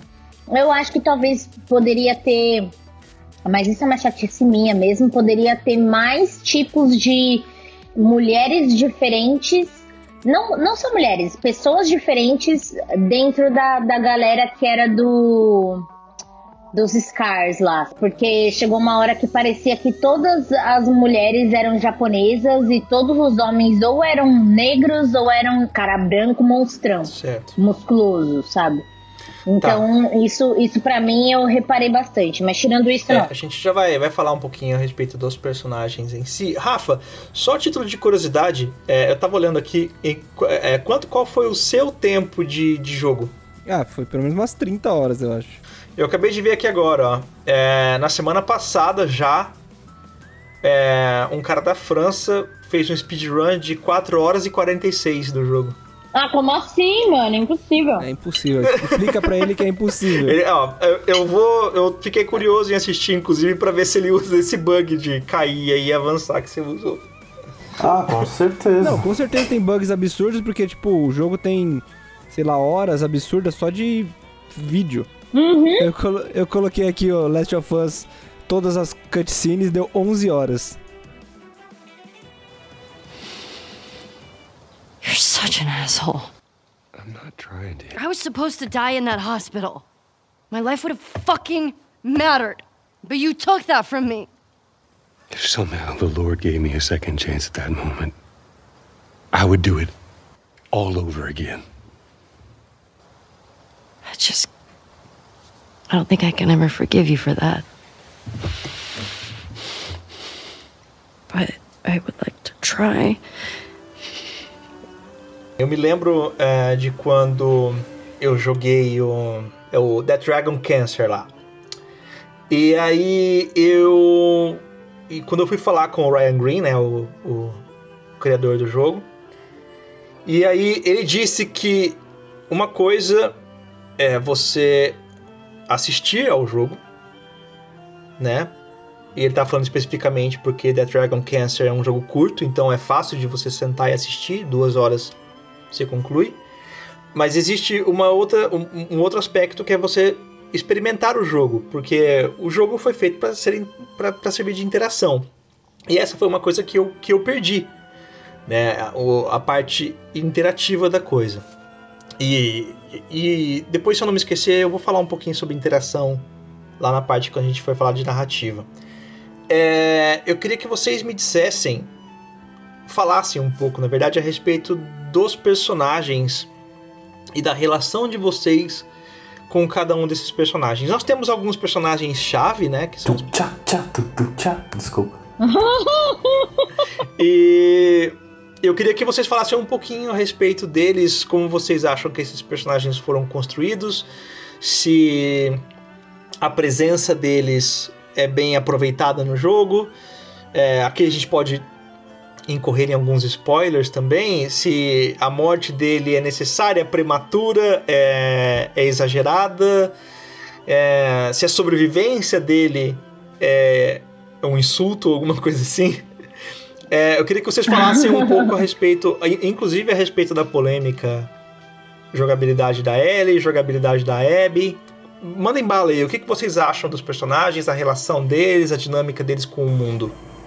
Disclaimer importante, daqui pra frente o podcast vai arregaçar de é, spoiler. É, então, eu, assim. Eu tô nessa também. Segurem. Quem quiser pausar, pausa agora, vai jogar e depois volta. Ó, deixa eu falar a minha impressão sobre personagens desse jogo de uma maneira abrangente, assim, o que eu acho de personagens. Eu acho que esse jogo ele tratou o personagem de uma maneira muito rasa, na minha opinião. Então eu, eu não sinto, tipo assim, pra mim cada personagem é uma caricatura de alguma coisa muito específica. Tipo, esse é bom, esse é divertido, esse é mal. Esse é do bem, tipo, esse é justo, esse é, sabe, cada personagem é uma coisa, é uma coisa assim. Tipo, você não sente a dualidade de ninguém quase aí nessa história. Acho que eu tentando lembrar, não consegui pensar em nenhum personagem que eu fiquei em dúvida sobre alguma situação É. assim. Eu senti uma coisa é, especificamente na transição da Ellie para Abby. É, a Ellie, ela, a gente sente uma, uma, vamos dizer assim, a Ellie nessa cruzada dela por vingança, a gente já vai mencionar por quê e tal. A Ellie nessa cruzada dela por vingança, você sabe que ela está fazendo algumas escolhas que ela normalmente no dia a dia dela não cogitaria fazer. Assim, você sabe que ela está sendo guiada pela raiva, guiada pela, pelo desespero, ela está sendo guiada, guiada por isso. De- é dizer que a Ellie ela não tira prazer no, do que ela faz.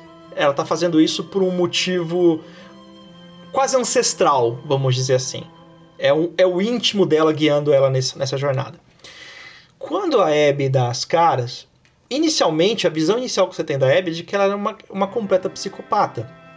Porque Uhum. é, enfim, ela faz o que ela faz. é, depois tem aquela sequência dela com a, com a, a, a Dina. A, a Ellie diz que a Uhum. Dina tá grávida e parece que ela, ela tira mais prazer ainda em, em degolar aquela mulher grávida. E, Uhum. e aí, quando o jogo muda e você assume a pele da Abby, o jogo de alguma forma quer fazer, quer fazer com que você entenda que aquela pessoa é uma humana com motivações tão boas quanto a da própria Ellie. Mas a verdade é que Uhum. ela tira prazer. É. é Eu que- acho que não. É, não, e, e mesmo que. Assim, eu concordo em partes, mas o ponto é que assim, todo mundo. Ah, mano, eu vou. Foda-se, não vou mais seguir sequência não.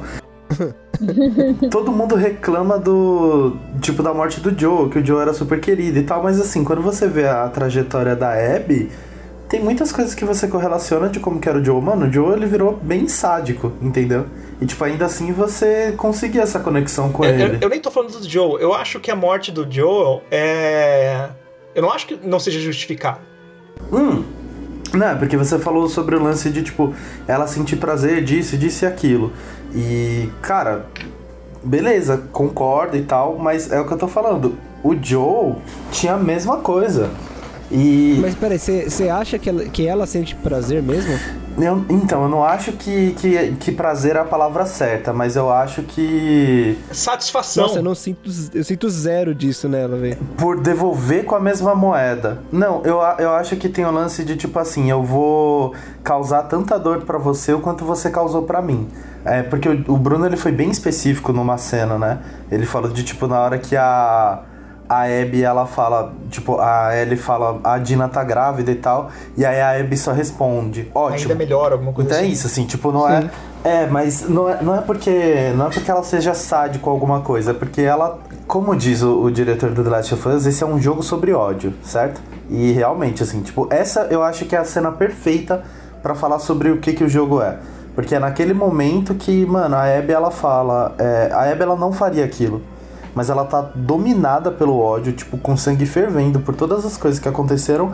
E ela fala: beleza, você vai se ferrar o quanto você me fodeu. Só que a Ellie fez todas as coisas que ela fez porque a, a, a Abby fez o mesmo pra ela, entendeu? Certo. E tipo, porque o Joe tinha feito isso já pra Abby antes. Então É. é, só sobre jornadas de ódio então, o tempo não, e- inteiro. E, então também é- vale a pena pra considerar a personalidade dela mesmo, que assim, pouco tempo atrás ela matou o Joel, aí teve um- uma certa crueldade ali no modo de matar o Joel, porém, ela não fez nada com as outras duas pessoas que estavam lá junto com o Joel, certo? Exato. E aí, foi o momento que ela percebeu que foi o grande erro dela ter deixado duas pessoas vivas. Então, matar a grávida e fazer. Ela faria a- a Ellie sofrer e ela se, se livraria de sofrer alguma repercussão do que aconteceu, entendeu? Então, eu acho que isso é um, é um acúmulo, né? Pra, pra ela ter chegado no nível de matar uma. de que ela mataria uma grávida, entendeu? Sim. Tipo, antes da, da vingança da Ellie, ela não mataria uma pessoa grávida por, por querer causar dor no outro, entendeu? O problema é que ela, ela foi esvaziada em algum momento. É, exato. Vamos dizer assim, quando vocês concluem a jornada da Abby, vocês, vocês três, no caso, vocês sentem... Vocês saíram da jornada da Abby dizendo... Eu entendo o que ela fez. Sim. tá vendo? É foda. Então, mas assim, ó, é, se a gente já vai entrar nesse tópico, então vamos esquecer a sequência nossa de falar de personagens e vamos começar a encaixar os personagens junto com a narrativa também. Porque eu acho que, que é um. Eu acho que vale essa crítica, assim, de tipo, entender algumas coisas dos personagens, mas encaixar no contexto como um todo para falar é, sobre eles. Porque, por exemplo, esse lance que a gente acabou de falar sobre ciclos de ódio, eu entendo a mensagem. É, e agora que a gente acabou de falar, até parece que foi uma coisa interessante que o jogo fez. Mas na prática, não foi bem assim. então, eu, eu não acredito nada nessa temática do jogo. Para mim é tudo uma grande mentira.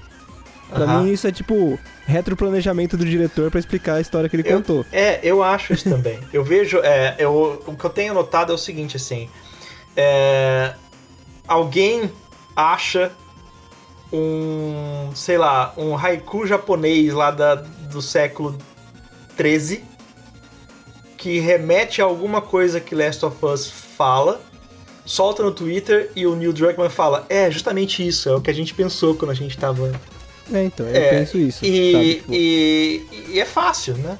De, depois, é aquilo que a gente mencionou é, mais cedo no cast é, dos limites da obra. Uhum. Entre o que a obra é e o que eu, o que eu tiro dela. Entre o que ela é e o que ela significa para mim. É, me parece, às vezes, que a Naughty Dog ela mistura as duas coisas de uma forma um pouco injusta. canalha, até, eu diria, é, a, a, tomar pelas palavras do Troy Baker, tal, tirar pelas palavras do Troy Baker.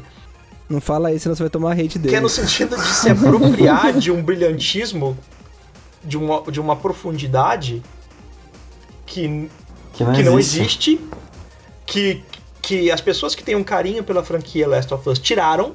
Uhum. E uhum. que a partir do momento que as pessoas tiraram, é, que deram esse valor para a obra, a, o Neil Druckmann se apropriou desse carinho e transformou ele em, em filosofia. Sim, é, então, o que assim. eu penso sobre essa questão, assim, de dessa profundidade, é que eu acho que, assim, o jogo poderia muito bem ter. Só que eu acho que faltou uma, uma maturidade para conseguir tirar isso da obra, sabe? Sim. Eu acho que acabou faltando ele levar esse discurso mais a sério, tipo, ser sobre isso mesmo, sabe? Sim. Porque assim, a minha sensação é que eu tava jogando para matar a próxima pessoa que aparecesse na minha frente. Legal. Exato, e é isso que me incomodou. Eu não consigo parar e diferenciar Last of Us e Doom. Sabe, eu não consigo, uhum. para mim é isso, apareceu alguém na minha frente, eu tenho que matar. Se você parar e, e comparar com Last of Us 1, você encontra uma outra pessoa ali que tá passeando com, tipo, tentando fugir com o irmão. Você encontra uma outra pessoa que tem uma fazenda, uma pessoa que tem não sei o que. Aqui você só encontra inimigos. Apareceu na sua frente e você tem que atirar na cabeça dele. Exato, exato, Rafa. Essa, essa que é a questão. Essa que é a questão. Porque, tipo assim, por exemplo, e aí, Bruno, é, é, é esse ponto. Esse, esse era o gancho que eu precisava pra falar o que eu tava pensando, que era o seguinte. É, Ódio. Quando vocês falaram sobre a questão do Joel, né? Porra, que o Joel, em alguns momentos, ele ficou meio sádico e tudo mais. Eu discordo disso. Porque no The Last of Us, quando você vai pra matar alguém com o Joel, você está matando para se defender. Em nenhum momento você mata alguém porque é de graça. Nada Nossa, é, é de bom, graça. Bom, Quando é você mata com o John, nada é de graça. Ele sempre tá. para ele chegar ao ponto de matar alguém, é porque ele está se defendendo daquela pessoa. É, ou até tipo assim, mesmo quando ele vai, que nem, em algum momento da história ele fala que ele, ele era dessas pessoas que fazia essas armadilhas para as pessoas virem, ele parar e roubar. Uhum. Isso. Mesmo assim, a motivação dele é sobrevivência, assim. É sobrevivência, ele não, Ele não parece que quer fazer aquilo, que gosta. Ele, Esse é o ponto. É o jeito que ele aprendeu a sobreviver ali. É o jeito que ele aprendeu a sobreviver então, depois gente, da mas aí eu acho que vale É, então, mas eu acho que vale um cuidado aí de que o Joe ele assumiu que esse era a única Sim. forma. E acabou, entendeu? Então, assim. Ele... Não, não, a gente não tá dizendo que ele está certo, a gente tá dizendo que é isso que ele faz. É, então, não, é só, é só por isso, assim. Então, tipo, talvez a palavra sádico não seja a melhor, mais ou menos. Porque eu não sei se vocês lembram, no começo do jogo, ele e a Tess, eles estão procurando por a pessoa que pegou as armas dele. Uhum. Certo. E aí o Joe, ele, tipo, mano, ele começa perseguindo um cara e tal. Uhum. E aí o, o cara, tipo, pede para conversar, coisa assim. O Joe dá uma nas pernas dele. E, mano, eles começam a arregaçar. É terror psicológico, assim, absurdo sim, e tal. Sim, sim. E depois ele dá o tiro na, Mas... cara, na cara do maluco. Seja justo Não, com eu ele. sei que tem. O cara fez uma emboscada para ele, colocou uns caras pra atirar nele, depois ficou fugindo. O cara tinha motivo para bater no cara quando ele cansasse, velho. Sim, mas ele faria aquilo de qualquer forma. É, então, eu não sei, mano. Então, a gente não sabe, foi a maneira como foi construída a narrativa, entendeu? A questão toda que eu, que eu queria colocar aqui é o seguinte: é tipo assim, é, é exatamente o ponto que o Rafinha falou, que é, é eu, eu tô jogando o jogo e eu tenho duas opções, certo? Eu quero hum. chegar. Quando uhum. você tá jogando com a Ellie, você quer chegar no objetivo de quê? Você quer chegar até a Abby para matar ela para ter a sua vingança. Você não tem uhum. a opção de igual o Joel tinha no The Last of Us 1, que é quando você tá numa puta emboscada do caralho e você fala assim, porra, ou eu posso passar por todas essas pessoas no modo stealth e não matar ninguém, ou eu posso chegar arregaçando e matar todo mundo. Você tem essa opção. Você tem a escolha de fazer isso ou não. Agora, quando você tá jogando no The Last of Us com a Ellie, você só tem a opção de matar as pessoas. Você não é consegue simplesmente passar. Eu passei várias partes fugindo. É possível, é. Mas tem, mas tem pontos que são canônicos. Você não sim, consegue, você não consegue, tipo. Mas no primeiro também tem pontos canônicos. Ah, né? mano, quero, mas a, quero... a, explicação é melhor, mano. A explicação é quero... do primeiro é, é melhor. A questão é a motivação, velho, a justificativa. Eu acho que o que o Rafa colocou para mim é muito foda. Ah. Eu quero fazer uma pergunta para vocês. Existem algumas pessoas que quando você pergunta para elas quantas pessoas elas mataram no primeiro Last of Us, elas conseguem te dizer de cabeça até. Não. É, eu não saberia, velho. Não, não tem como. Calma, calma, calma, não é essa a minha pergunta. Ah. Tá? Eu tô dizendo isso por quê? Porque é, até na época quando esse Last of, o Last of Us saiu, tinha gente dizendo, ah, eu matei acho que 20 e poucas pessoas, 20 pessoas, dá para matar menos. É, é, é um começou... número baixo, é um número é, baixo. Uhum. Quando, quando vocês pensam em Last of Us 2, a parte 2, uhum. vocês acham que o número de pessoas que a Ellie mata na jornada dela seria humanamente possível para um jogo que quer se aproximar tanto da humanidade? Então, eu acho que poderia se. O, o que o Rafa colocou para mim, eu acho que é, é, o, é, o, ponto mais foda, assim. No The Last of Us 1, o que que faz é, o jogo como um todo ser mais profundo nesse sentido? É que assim, você mata um monte de gente que você não sabe nem o nome. Ninguém fala o nome do NPC no, no é. primeiro. Deu um tiro na cara, é, já era, morreu, mano. Deu um tiro mano, de 12 morreu. mesmo e foda-se, morreu. Porém, é, o jogo ele te traz vários personagens no meio do caminho que você vai conhecendo eles e conhecendo a história deles de um jeito muito orgânico. Tipo, é a trajetória da, é orgânico e é a trajetória do, do Joe e da Ellie. E mano, nem sempre são pessoas boas, nem sempre são pessoas que estão fazendo coisas boas, mas tipo, sempre fica nesse bagulho da sua dualidade, sabe? Uhum. A amizade do Joe com a Tess é uma coisa, é, a relação deles com Fireflies é outra, assim. Por mais que ninguém concorde 100% com as motivações uns dos outros, com o modo de viver uns dos outros, uhum. Ele te traz pra esse, pra esse negócio de que, tipo, mano, existem pessoas aqui e você tem que conhecer essas pessoas e, e, conviver com elas. E o que o Rafa. Nossa, o Rafa ele deu um exemplo muito perfeito que é no meio da, da campanha do The Last of Us 1 tem um, dois irmãos que você conhece que você não sabia quem eram. Uhum. E o seu primeiro instinto é de dar um tiro na cara deles também. E, e é isso. E tipo, o jogo ele te traz isso. Você tá falando do, Só do, que, dos mano, irmãos negros lá? Sim. É, ai, é incrível. Essa sequência é muito foda. Então, essa cena é muito legal, porque assim, acontece a cena que o, o Joey começa a bater no cara no nível de matar ele. Exato. Até o irmão dele mira a arma nele, fica nessa coisa de. Sim. Todo mundo desconfia tanto um do outro ali, que é tudo muito estranho, sem saber quem quer se ajudar, o que quer fazer ali. E isso é muito bom. Sim. É, é o que aconteceria, É sabe? isso. O mundo é assim, tipo, o mundo é sobre isso, é sobre você. Você ter uma visão sobre uma pessoa e tal, e nem sempre você saber se ela é o que É, ela é. isso é Tanto ótimo. que depois. Depois dessa sequência tem a sequência da Ellie, que é com aquele cara que tenta.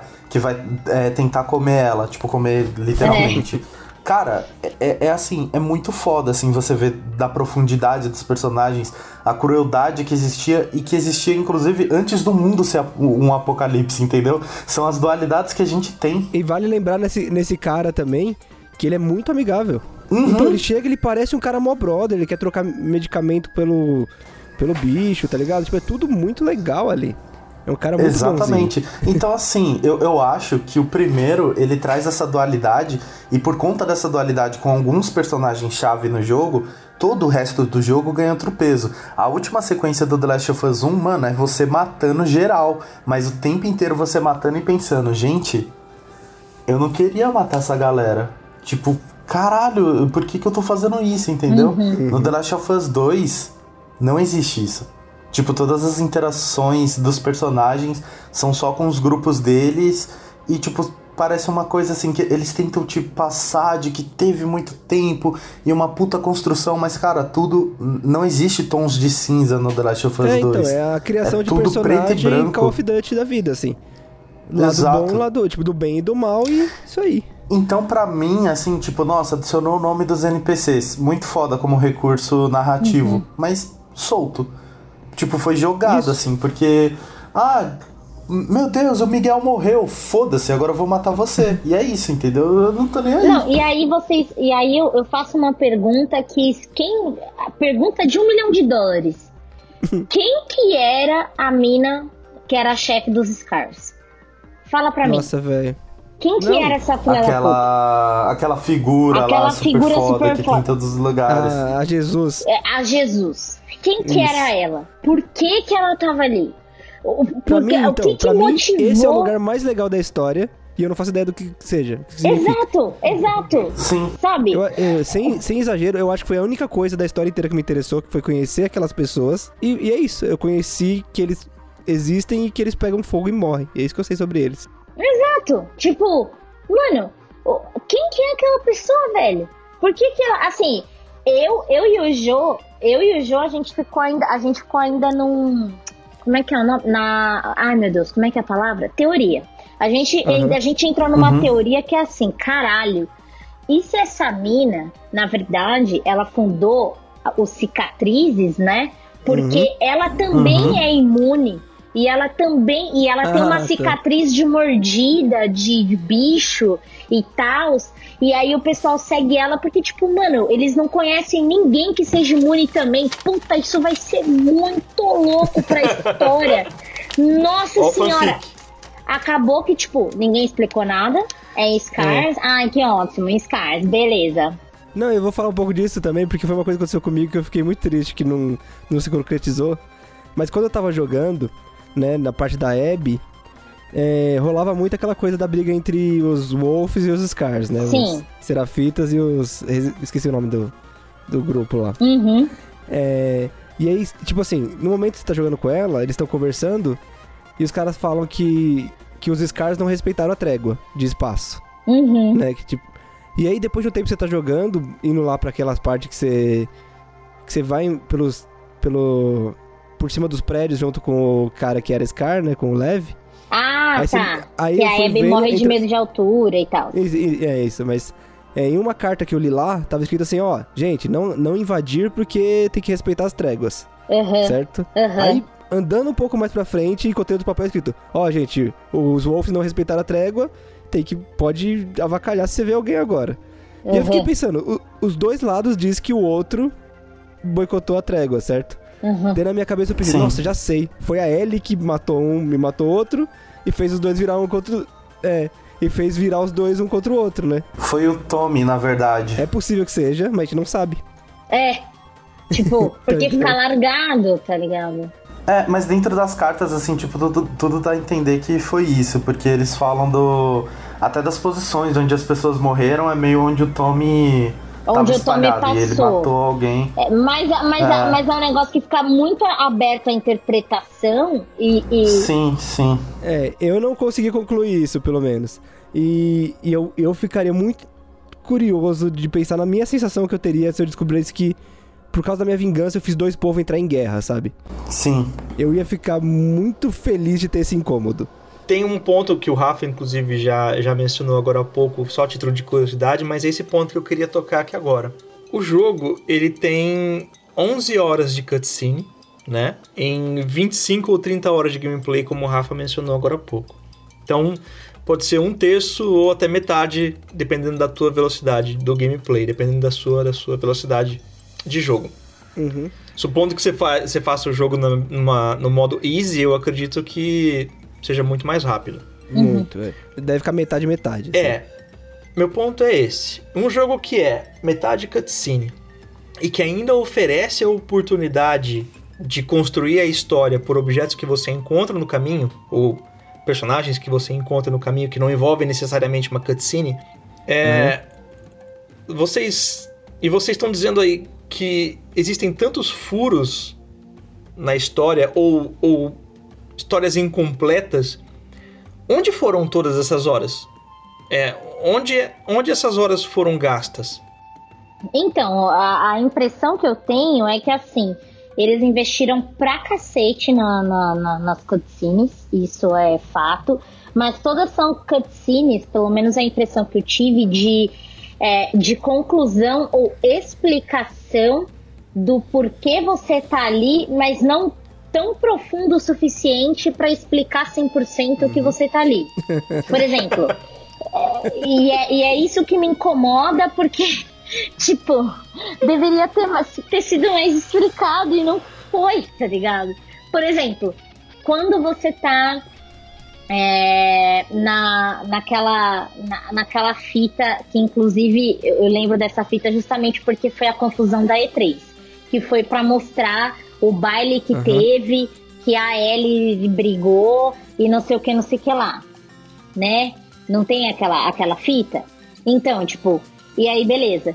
E aí tu tá lá e, e tu, tu beija a menina, a Dina, e acaba, acaba gerando um conflitinho ali. Vamos pegar isso daí como exemplo.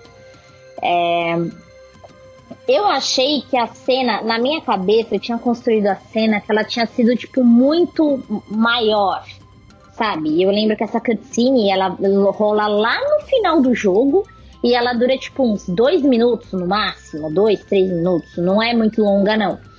Mas aí eu fiquei pensando, tipo, caralho, ia ser muito legal se já que o jogo ele é baseado nisso, porra, mostra, sabe, ele entrando no lugar, qual que era o contexto daquela festa, por que, que tava rolando aquela festa? Era uma festa comum ou era uma festa para celebrar alguma coisa, né? E aí, tipo, mostra a Dina, a Dina terminou com o cara e tal, mas por que que ela terminou? Qual que foi o, qual que é o contexto?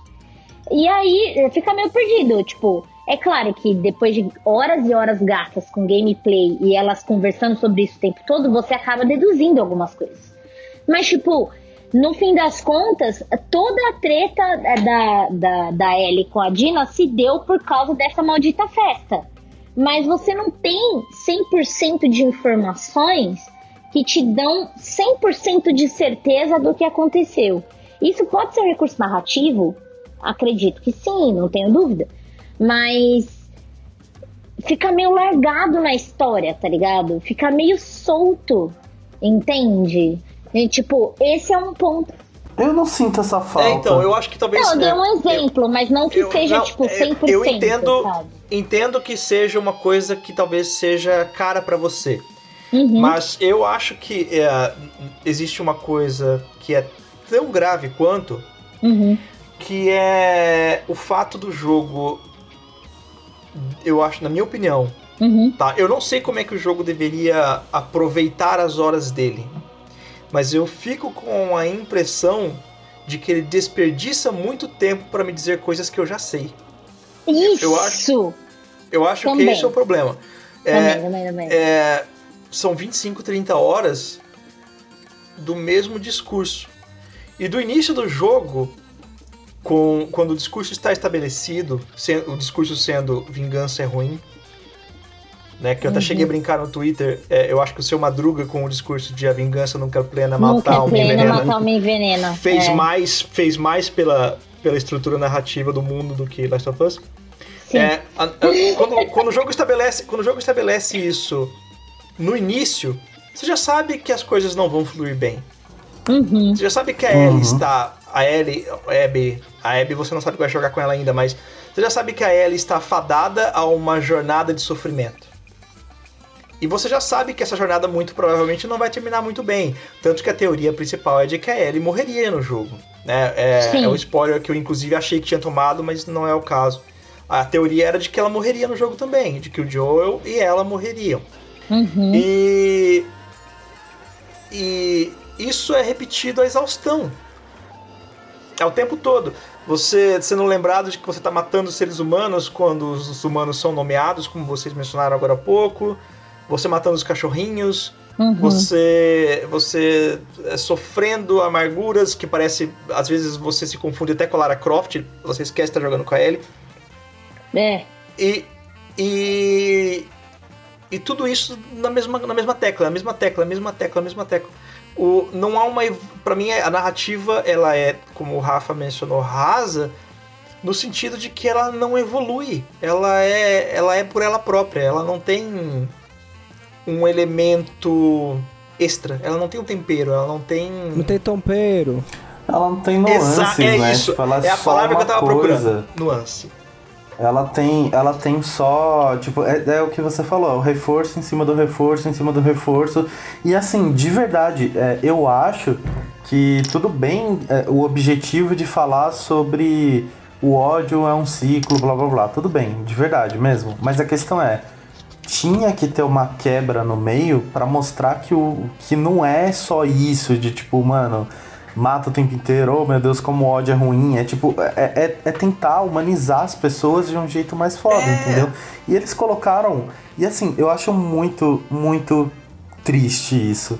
Porque em termos de, de desenvolvimento de personagem, tecnicamente falando, o The Last of Us tem potencial pra caralho com alguns personagens que eles colocam, Nossa, sabe? Com certeza. A própria Ellie, potencial. ela tem um, um, potencial gigante, assim, tipo, desde o primeiro jogo, e que você tinha toda essa expectativa para esse segundo, que eu acho que não foi cumprido, é. sabe? Tipo, eles ficaram todas as, todas as coisas narrativas, assim, mesmo as que foram para adicionar profundidade nela, me parecem todas no, no espaço seguro. Sim. E tudo bem, gente, eu entendo que assim, dentro da mídia jogos, o espaço seguro ainda assim incomodou um monte de gamer escroto do caralho. E faz parte. Ia fazer de qualquer maneira, entendeu? É, é essa, essa galera tem que, que Bom, enfim. É. Mas é, é. Tipo, já que vai fazer, então assim, que fizesse bem feito, entendeu? Que, é. tipo, tivesse dado raiva só pro, pros gamers nojentos. não pra quem, quem achou interessante os personagens, tem sabe? Uma, tem uma. E... Você mencionou uma coisa aí agora que, que me, deu, me deu na telha logo no início, quando a crítica teve acesso ao jogo primeiro, né? Alguém, alguém no Twitter disse, eu não me lembro quem, mas eu sei que foi endossado tanto pelo Neil Druckmann quanto pelo Troy Baker. É, alguém disse que enquanto a mídia jogos contemporânea é John Wick, Last of Us 2 se destaca como a lista de Schindler. Então ele estava ele tava comparando a, a magnitude do filme A Lista de Schindler com Last of Us 2, enquanto a maior parte dos jogos contemporâneos que nós temos hoje em dia são John Wick, ação desenfreada. É. Só uhum. que daí, cara, quando eu vi Last of Us, uhum. eu, eu fiquei mais com a impressão de que ele fosse John Wick do que a lista de Schindler, porque o que, que é o jogo? O jogo é o seu Joel morrendo, sendo morto, assassinado, uhum. e você indo se vingar de quem matou ele, que é basicamente o plot de John Wick. Que é basicamente o plot de qualquer coisa, né? Basicamente o plot de qualquer filme do Liam Neeson, do, de qualquer filme do Steven Seagal. E aí, assim, eles adicionam, eles colocam alguns pontos, assim, interessantes no jogo, mas que, cara, nunca chega lá, sabe? Tipo, a Abby é uma personagem interessante. Mas até a decisão de design que eles fizeram de tipo, não, agora você vai ser obrigado a trabalhar com a vai ser obrigado a jogar com a Abby para poder entender o lado da história dela.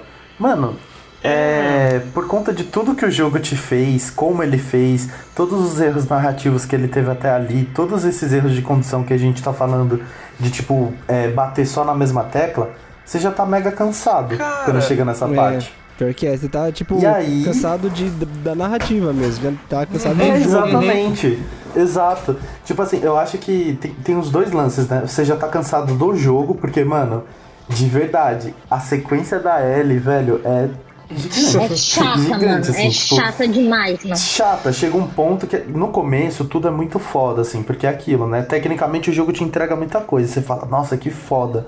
Mas depois de, tipo, sexto encontro, você já tá, mano, muito legal, muito bacana, mas vai tomar no cu. Eu não quero não, mais. Então, mas, é, mas pensa assim também. Eu, pelo menos jogando, eu tinha a sensação de que eu nunca avançava, sabe? Tipo assim, eu tinha que matar Sim. uma pessoa. Só que quando você chega na pessoa, assim, tem um, tem um negócio que eu achei muito legal nesse jogo, que também é muito ruim. Que assim, uhum. não tem nenhuma glamorização de morte.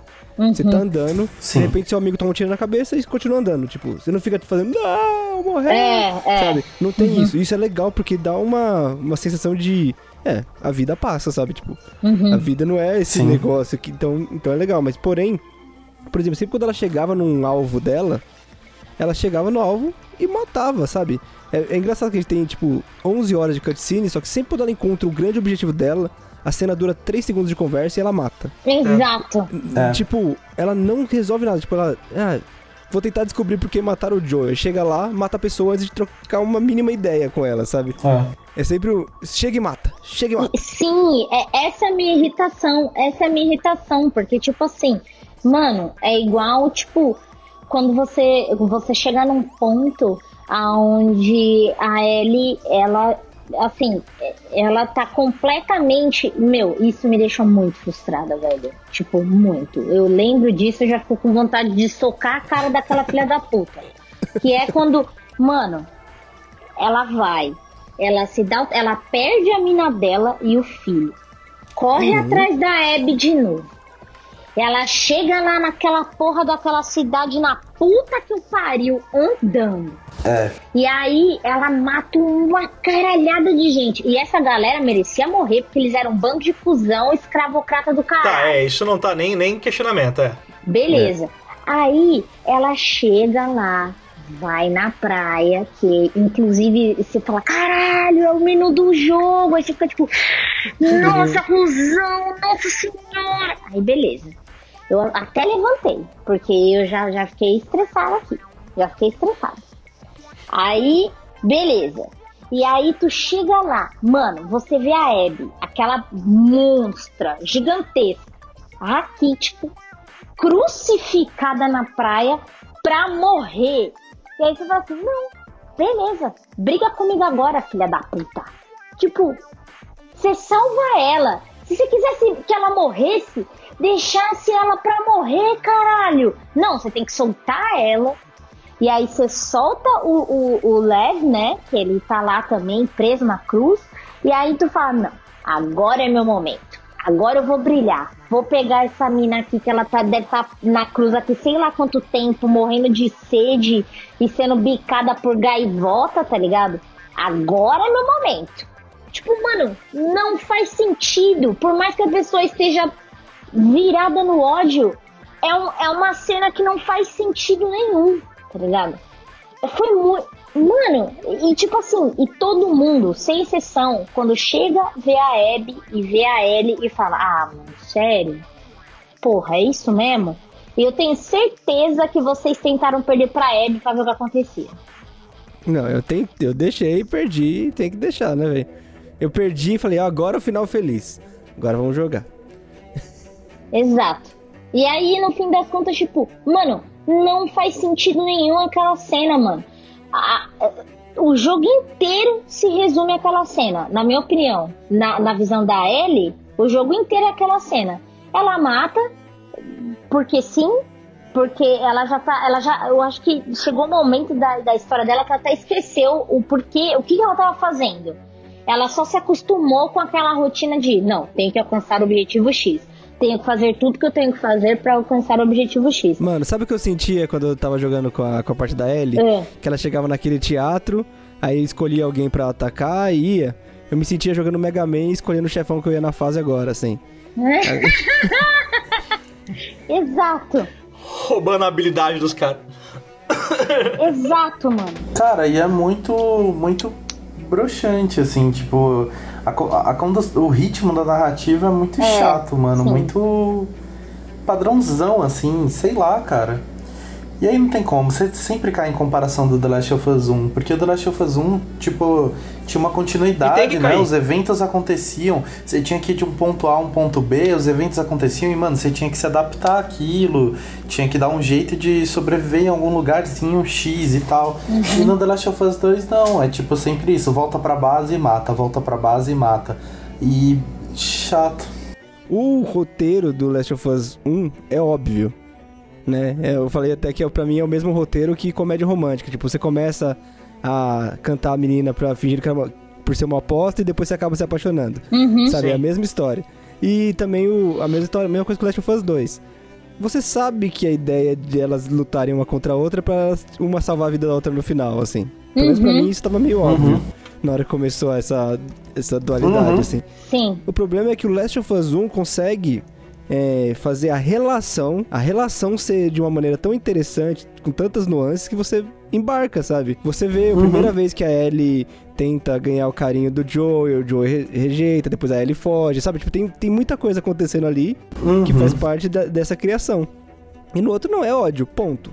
Ódio, você já ligou matou o Joe na minha frente, 100% de ódio. E aí, por isso que eu tava falando, a decisão de design de colocar, é, tipo, depois de você passar tudo com a Ellie, você ter que passar com a Abby, eu até agora eu fico me questionando, assim, se isso foi foi inteligente ou não, porque, cara... É, eu, eu acho legal. Então, eu acho legal na teoria, mas na prática é aquilo que eu tava falando. Tipo, você já tá muito cansado. Muito, muito cansado. Então, o problema para mim não é fazer isso é fazer isso dessa forma, depois de tanto tempo e tudo mais, né? Exato. Então, é, eu acho que é isso, assim. Porque, beleza, é, você vai jogar com a, com a Abby, e aí a primeira coisa que você tem, assim, como. como a, prim a, primeira coisa que você tem como comportamento é falar, não, eu não vou jogar com ela. Foda-se, não, não quero. Mas aí você tem que jogar com ela. E beleza, então, mano, que pelo menos o jogo tentasse apresentar é, de um jeito mais é, é, é isso que você falou, sabe? Tipo, tentar trazer as relações de um jeito mais natural, mas eles constroem, eles tentam passar muito rápido a mesma narrativa que eles passaram no primeiro, uhum. mas no modo narrativo que foi passado no segundo. Tudo é muito corrido, Sim. tudo é muito superficial. E também, assim, o segundo, como você já matou, sei lá quantas pessoas você mata ali, tipo, principal, né? Tipo, sei lá, umas sete pessoas ali é, o jogo tenta criar uma relação onde todas as sete pessoas são muito importantes pra Abby. Exato. Para que você se sinta culpado por ter matado ela. Só que é tão, para mim é tão vago o jeito que é e as pessoas são tão rasas que eu não consigo pensar, me importar tanto assim. Exato. Olha, na verdade, você sim, eu acho que a gente acaba se importando mais pelo fato de da Abby se importar do que do fato dessas pessoas realmente terem uma importância narrativa. Então, mas eu acho que para isso você tinha que, que se conectar com a Abby de um jeito que o jogo não permitiu que você se, se Precisamente. Conectasse. Eu concordo. É, esse, é, esse é um ponto extraordinário que você acabou de dizer, Cícero. E é uma coisa que eu acho que o jogo ignora. O jogo. Uhum. O jogo é assim, ó. O jogo ele, ele foi construído e você percebe que há essa ambição nele. Ele foi construído para representar, entre aspas, bem grande, o um ensaio sobre a natureza humana. Ok? Uhum. E dentro do jogo você tem, é, vamos lá, o seu espaço amostral de humanidade, né? Então você tem os extremos, você tem os, os dois lados da moeda e tal. No entanto, o jogo se esquece de um aspecto muito importante da humanidade, que é inclusive é aquilo até que eu ia dizer para vocês, que eu, falei que até se eu lembrasse eu ia comentar, a questão da uhum. interação lá atrás, que eu comentei do, do Ryan Green, dizendo a importância da interação.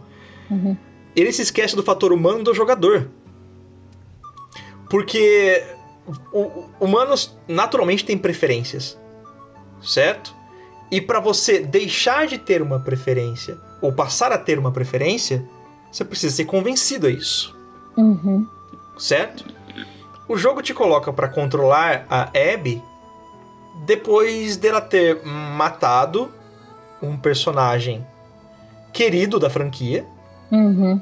certo? Que já tem sete anos de fanbase, certo? Uhum. O jogo te coloca para controlar essa personagem depois que ela fez isso, e depois que você já está cansado, como o Cícero mencionou, ele te, ele, ele, te, ele te obriga a você ser essa personagem, a você enxergar o mundo pelos olhos dela, a você simpatizar com essa personagem, e não te dá nenhuma outra base. Ele fala, é isso que você precisa fazer, boa sorte. E no final da jornada, é, eu não sei vocês, eu tô, eu tô baseando naquilo que vocês comentaram, mas Uhum. é, muitos outros jogadores tiveram essa impressão, eu também tive. É, é insatisfatório, é insuficiente e há um problema muito grande porque se você não curtiu essa jornada, esse aspecto da jornada, é muito provável que as pessoas que curtiram ou as- os próprios produtores do jogo, do jogo vão, tax- vão te taxar de, de vão, vão dizer que você tem, tem falta de empatia, É. É. entendeu? Então, eu vou, eu vou dizer uma coisa importante, assim, eu tenho muita empatia pela Abby, porque eu, particularmente, sempre achei o Joey o maior bostola da história dos videogames, assim. É o Uhum. Troy Baker, velho, certeza. Então, porque assim, desde que, sei lá, quando você co- começa o, o Last of Us 1, ele tá passando de carro, vê uma família com a casa pegando fogo e, fala, foda-se, sabe? Tipo, essa é a pegada dele. O negócio do cara é sobreviver e fazer o que é dele, o cara é o, o, cara é o limite do, do egoísmo, assim. E essa sempre foi a motivação dele, pra mim. Pra mim, ele nunca passou de um cara egoísta. Então, eu lembro que até tava falando com o Cícero quando a gente tava jogando, que o Cícero tava falando, mano, eu quero muito afundar a cara daquela mina pra dentro. Daí eu falei assim, o Joey deve ter avacalhado a vida dela, né? Tipo, vai mostrar isso com certeza, porque. Não, e a gente começou a torcer pra isso, né? Tipo, de, Não, é, eu quero então, poder concordar isso, falei, com mano. ela, né? Mano, tomara. E pra mim já era muito fácil, porque eu pensei, não, o Joey é um cara que merece morrer. Tipo, pra mim, assim, eu já começo nesse ponto, assim. Porque ele destruiu a salvação da humanidade. Aham. Sabe? Tipo, É. num ponto de vista bem, bem prático. E no fim, como a, a Abby, tipo, por mais que tenha sido por uma questão do pai dela, mas no fim ela tava punindo o cara que tava querendo, que destruiu a salvação da humanidade. É, não era por isso, né? Mas. Então eu tive uma empatia muito fácil com ela. Sempre pensei, não, ela tá do lado certo. Ela tava querendo. Ela tava junto com o grupo que queria salvar o mundo e um cara, um, um traficante de bosta chegou e matou todo mundo sem motivo, assim. Mas com o motivo dele, mas tipo, né, sem, sem uma justificativa válida pra isso, assim. Claro que pra cabeça dele é válido. Uhum. Uhum. Então eu tive muita empatia com ela, assim, fácil. Sim, aham. Mas ainda assim, é, para mim, os problemas que a gente tá citando aí continuam todos. aham. Tipo, na hora que eu joguei com, a- com ela, eu tava muito. Nossa, velho, sério que vai começar do zero? Porque começa do zero da parte dela. Sim. Então, É. retorna Sim. tudo. Você fica, caralho, mano, não é possível. Não, e aí você, você pensa, tipo, depois que você começa, você fala, não, eu acho que eles vão ruxar. Uhum. Aí você termina o primeiro dia e você percebe que não, eles não vão É. ruxar. Então. Aí dá um desespero. É, É. é isso, é isso mesmo. É, deixa eu. Então. Vocês, é, alguém, algum de vocês comentou agora há pouco é, de não querer comparar com o primeiro, ou de não, não é a intenção de comparar com o primeiro. É, um, eu não me lembro exatamente qual era a discussão que eu participei, mas foi com um dos amigos que jogaram. E aí ele me disse alguma coisa a respeito disso. De, ah, a gente não pode comparar com o primeiro. Aí eu disse, não, a gente tem que comparar com o primeiro É, porque é, penso a sequência. Isso. É, a, sequ- a gente tem que comparar Uhum. com o primeiro, porque é a sequência. E me deu um estalo nessa hora, e eu fiquei, eu fiquei pensando. Vocês acham que o game seria 94 de 100 lá no Metacritic se não fosse Last of Us? Não, eu acho que não. E inclusive, assim, aí entra uma, uma coisa que eu acho muito foda. Depois de refletir muito sobre The Last of Us, a gente teve muito tempo pra pensar. Eu tenho várias, várias coisas assim que, infelizmente, por conta da indústria sem indústria, eu nunca vou saber como que era. Por exemplo, é, eu acho que eu teria me importado mais com a narrativa da Abby se eu tivesse visto só a narrativa da Abby. É, exatamente. Então, se tipo, o The Last of Us 2 fosse um jogo que só adicionasse a Ellie lá no final, depois de você fazer. Tipo, digamos que o The Last of Us 2 fosse a vida da Abby depois da morte do pai dela, você nem sabe que o pai dela morreu e tal, Uhum. pra você ir mano, seguindo todo o caminho com ela, tentando descobrir todas as coisas que você descobriu com ela, se importando com aquela personagem, entendendo o mundo dela, o caralho. E aí depois no final, quando você finalmente, tipo, o cara que você tá procurando a vida inteira terminasse ali naquela parte onde ela encontra o Joe e você tem que enfiar o, o, o taco de beisebol na cara Uhum. dele. Aham. Cara, eu acho que, que daí em diante, qualquer coisa que quisesse me falar sobre narrativa de ódio e tal, eu ia. Eu ia, sei lá, é, eu, eu teria sentido de uma maneira completamente diferente, entendeu? Mas. Eu ouvi muitas pessoas falando, falando de transformar numa, numa expansão standalone, como foi lá com no primeiro Last of Us, uma exclusiva da Abby. É, Pra justamente dar tempo de respirar, né? De você se apegar a uma história antes de tentar se apegar a outra. Então, mas aí que tá, o meu ponto é, tinha que excluir a Ellie. Não, não tinha. Porque em, em termos narrativos, a Ellie não adiciona em. Nada. Olha, isso vai ser foda, hein? Mas a Ellie não adiciona em nada no The Last of Us 2. Nada, nada. Tem grandes momentos. E é bizarro, que os grandes momentos é tipo o quê? A cena do museu, que é maravilhosa. Sim, nossa. E que não tem a ver com ela agora. É que não tem a ver com nada. Exato, é tipo de outro momento. É só pra você pensar que chato o Joey morreu. Sabe? É só pra isso que serve essa cena. Mas Né. é uma cena linda e maravilhosa. Sim. É. Todas as cenas maravilhosas não tem nada a ver sobre a trajetória que você tá tendo com a Ellie agora, mas com os flashbacks. A cena dela conversando com o Joe, por exemplo, em que ela descobre é, e ela fala pro Joe falar a verdade, é muito foda. É, quando o último encontro deles dois, que a Ellie fala que ela, tipo, tá disposta a tentar perdoar o Joe, é muito, foda. foda. Mas aí que tá. Todas as narrativas interessantes da Ellie são de coisas que já aconteceram. Do jogo vigente, é 100%. Assim, tudo pode ser excluído. É porque Tudo, parece tudo, que tudo. depois que ela descobre que ela era cura, parece que ela virou Uhum. uma babaca. A impressão que dá é que ela virou uma adulta babaca. Tipo, ela é muito babaca, tá ligado? Ela, o, o Joel, tipo assim, é claro, né, que eu entenderia 100%, eu ficaria também muito puta, tipo, caralho, a gente podia ter saído dessa situação, não era 100% de certeza, mas a gente poderia sair dessa situação. Eu era a cura e você não deixou isso acontecer. Quem é você pra deixar isso acontecer ou não? Eu até entendo esse ponto, mas a partir deste momento, ela virou uma pessoa 100% babaca com todo Sim, mundo, então, tá ligado? É isso que é a questão. Ela virou 100%, 100% babaca e ponto. Entendeu? Tipo, ela não, não é uma pessoa que é estúpida com o Joe e você fica com dó do Joe. Não, ela só é vazia, assim. Tipo, os brothers dela que estão lá ajudando ela, se arriscando por ela, ela caga nos caras Ela também, não se mano. importa, tá ligado? Não se importa, ela quer se vingar e ponto. E é só isso. Exato, e é só isso. Tipo, por exemplo, quando ela descobre que a Dina tá grávida. Puta, seria muito da hora se nesse momento a narrativa tomasse um rumo completamente diferente. Tipo, não, a gente tem que voltar. Sim, E aí, tipo, quando elas estivessem voltando, ia rolar toda uma, uma reviravolta onde ela encontrasse a Abby de novo, acontecesse alguma coisa, puta, ia, ia, ia trazer muito mais é, é, é, forma, sabe, pra, pra narrativa. É, ó, pensa, pensa em, em construção de personagem. Exato. A Ellie no Last of Us 1. Onde ela ia deixar uma mina grávida sozinha pra pegar as duas pessoas que poderiam proteger ela pra levar pra fazer uma missão que não é importante, que não tem pressa nenhuma. Exatamente. Quando essa personagem complexa, com vários sentimentos e tudo mais, faria uma coisa dela? Não, ela só virou um bagulho fechado que quer matar.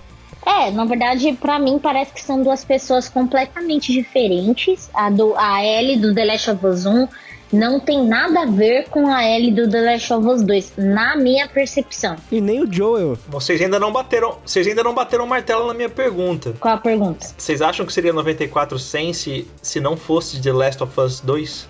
Ah, eu acho que não. Não, eu falei, não. Não, a gente, a gente já chegou no ponto que, que, que não. Nós concordamos É. que não. Só que Tá, e, e esse é que é o ponto, assim, tipo, eu não só não acho, como, tipo, algumas coisas que foram toleradas no jogo, eu acho que seriam 100% criticadas se fosse qualquer outro título, e já era, assim. Exato. Esse, esse é o ponto. Esse é o ponto. Enten- Entende? Cara, videogames are too long, entendeu? Tipo, É, é muito idiota. Eu não acho que a questão é que videogame é longo. Eu acho que a questão é que as pessoas fazem jogo num, num tempo que é desnecessário. Tipo, se o jogo tiver que ser longo, não é nenhum problema ele ser longo. Desde que ele, ele entregue. Exato, exato é, tipo, é. justifique ele ser longo. Isso, ele precisa ser longo. Ótimo se ele for longo, se ele precisar ser longo. Exato. Tanto Ah. que entra no ponto do, de- de- do que o Bruno, o Bruno pergunta pra gente, que é tipo assim, tá, mas beleza, são 11 horas de cutscene, pra onde foram essas 11 horas? Acrescentou o que na narrativa? Sabe? Exatamente. Então, é Funcionou velho. aquela equação dos 60 dólares dividido por minutos de jogo Isso. lá. Basicamente, pra isso que serve, tipo, É. pra isso que tem tanta cena que você fica parado, andando, tipo, andando muito devagar de um ponto até o outro, enquanto conversa, sei lá. Mas o foda é que, É, então, é que é nada isso. constrói, velho. Você, não- você não tá jogando um jogo que tá construindo uma coisa. A única mínima construção que tem é aparecer o Leve, que, que é alguém que vai trazer pra Abby um pouco de. De. sei lá, família, aquela sensação de se importar com alguém, sabe? De Uhum. novo e tal. Uhum. Que é, inclusive, o, a- o Leve é a força que faz ela parar de querer matar alguém É. e seguir, e seguir em frente, né? E a É. mesma coisa, no fim, pra, pra, pra, pra Ellie, que não dá nem pra saber muito bem por que, que ela não matou. Ela só não matou. É, é, ela não matou porque ela teve uma, um um- um estresse pós-traumático que depois dela ter matado um exército de pessoas. Ela teve um lapso de humanidade. Nossa, é verdade, ela teve um flashback no bagulho que ela Aham. sabia o tempo todo. Quem não sabia era a gente. Exatamente. é isso. É, é, uma, é uma super exposição no final pra justificar uma coisa que ela sempre soube, a gente não sabia, e ela. É, e, e nem rolou um momento, um, sei lá, um símbolo que fizesse ela assimilar com aquilo. Foi só. Foi, né? É, então é narrativa fraca, gente. É um roteiro fraco mesmo. Ai, gente, é triste. Então, e. Puta, você falou, olha, a gente falou, a gente criticou tanto que eu até esqueci de, de falar. O Leve é um personagem muito É, foda. é, é, assim, sim. e, e. Eu acho que é o, é o melhor, Eu acho inclusive. muito do caralho. Dentro de tudo que eu falei sobre espaços seguros, eu acho que o Leve é o que, de alguma forma, ele foge um pouquinho disso. E quando eu digo foge, não é porque ele pega em alguma polêmica ou alguma coisa, mas porque ele é tratado como o personagem tem que ser tratado, sabe? Tipo, de uma maneira natural. Eu ainda acho meio foda o lance de, tipo, inserir um personagem trans e só conseguir colocar dentro de uma narrativa trágica. Aham. Isso é foda. Mas assim, é, sei lá, eu acho que, que apesar disso, é, o jogo ele não foi cretino, tipo, ele não, não colocou isso Não. de um jeito exagerado Então. a ponto de, de incomodar que nem outras narrativas Não, ou é algo igual do a, tipo. a Ellie ser gay. A Ellie ser gay também não atrapalha em nada, não, não tem. É, não, não muda nada, né? é, não- Até faz a melhor cena do. melhor tradução do jogo, que é o preconceito ish, velho. Você não lembra disso? Não. Não. Na hora que o cara do bar, tipo, vai pedir desculpa por ter brigado com ela, que dá um lanche pra ela. Ah, pode crer. Aí, o, aí a tradução pro, pro lanche é preconceito ish. Que é isso aí? Preconceito Ixes. O cheiro é bom. São todos seus. Muito bom. Ficou muito incrível. bom. Muito bom Sim, mesmo. é verdade. É, então, mas e tipo, o leve, ele é, ele passa pra você a mesma coisa que a Ellie passava no primeiro, de tipo, ele faz um monte de perguntas de coisas que ele não conhece ainda e a, a Abby tem essa relação com ele. Só que, cara, o jogo cagou tanto em trocentas coisas que isso que era uma coisa legal pra ele trabalhar, quase não tem é, tempo. então, e ainda o leve acaba sendo só um moleque gente boa, que só é gente boa. É. E, Exato. E, inclusive, eu espero muito que eles aprofundem a história do Lev em alguma outra forma de mídia, nem que seja nessa vindoura série aí. Porque é muita sacanagem, de novo, num jogo de 25 e 30 horas, a gente não ter as condições de se apegar propriamente a esse personagem. Uhum. Appreciate it. I'm Mel, by the way. Tommy, this is my brother. Joe. You look like you heard of us or something. Because they have.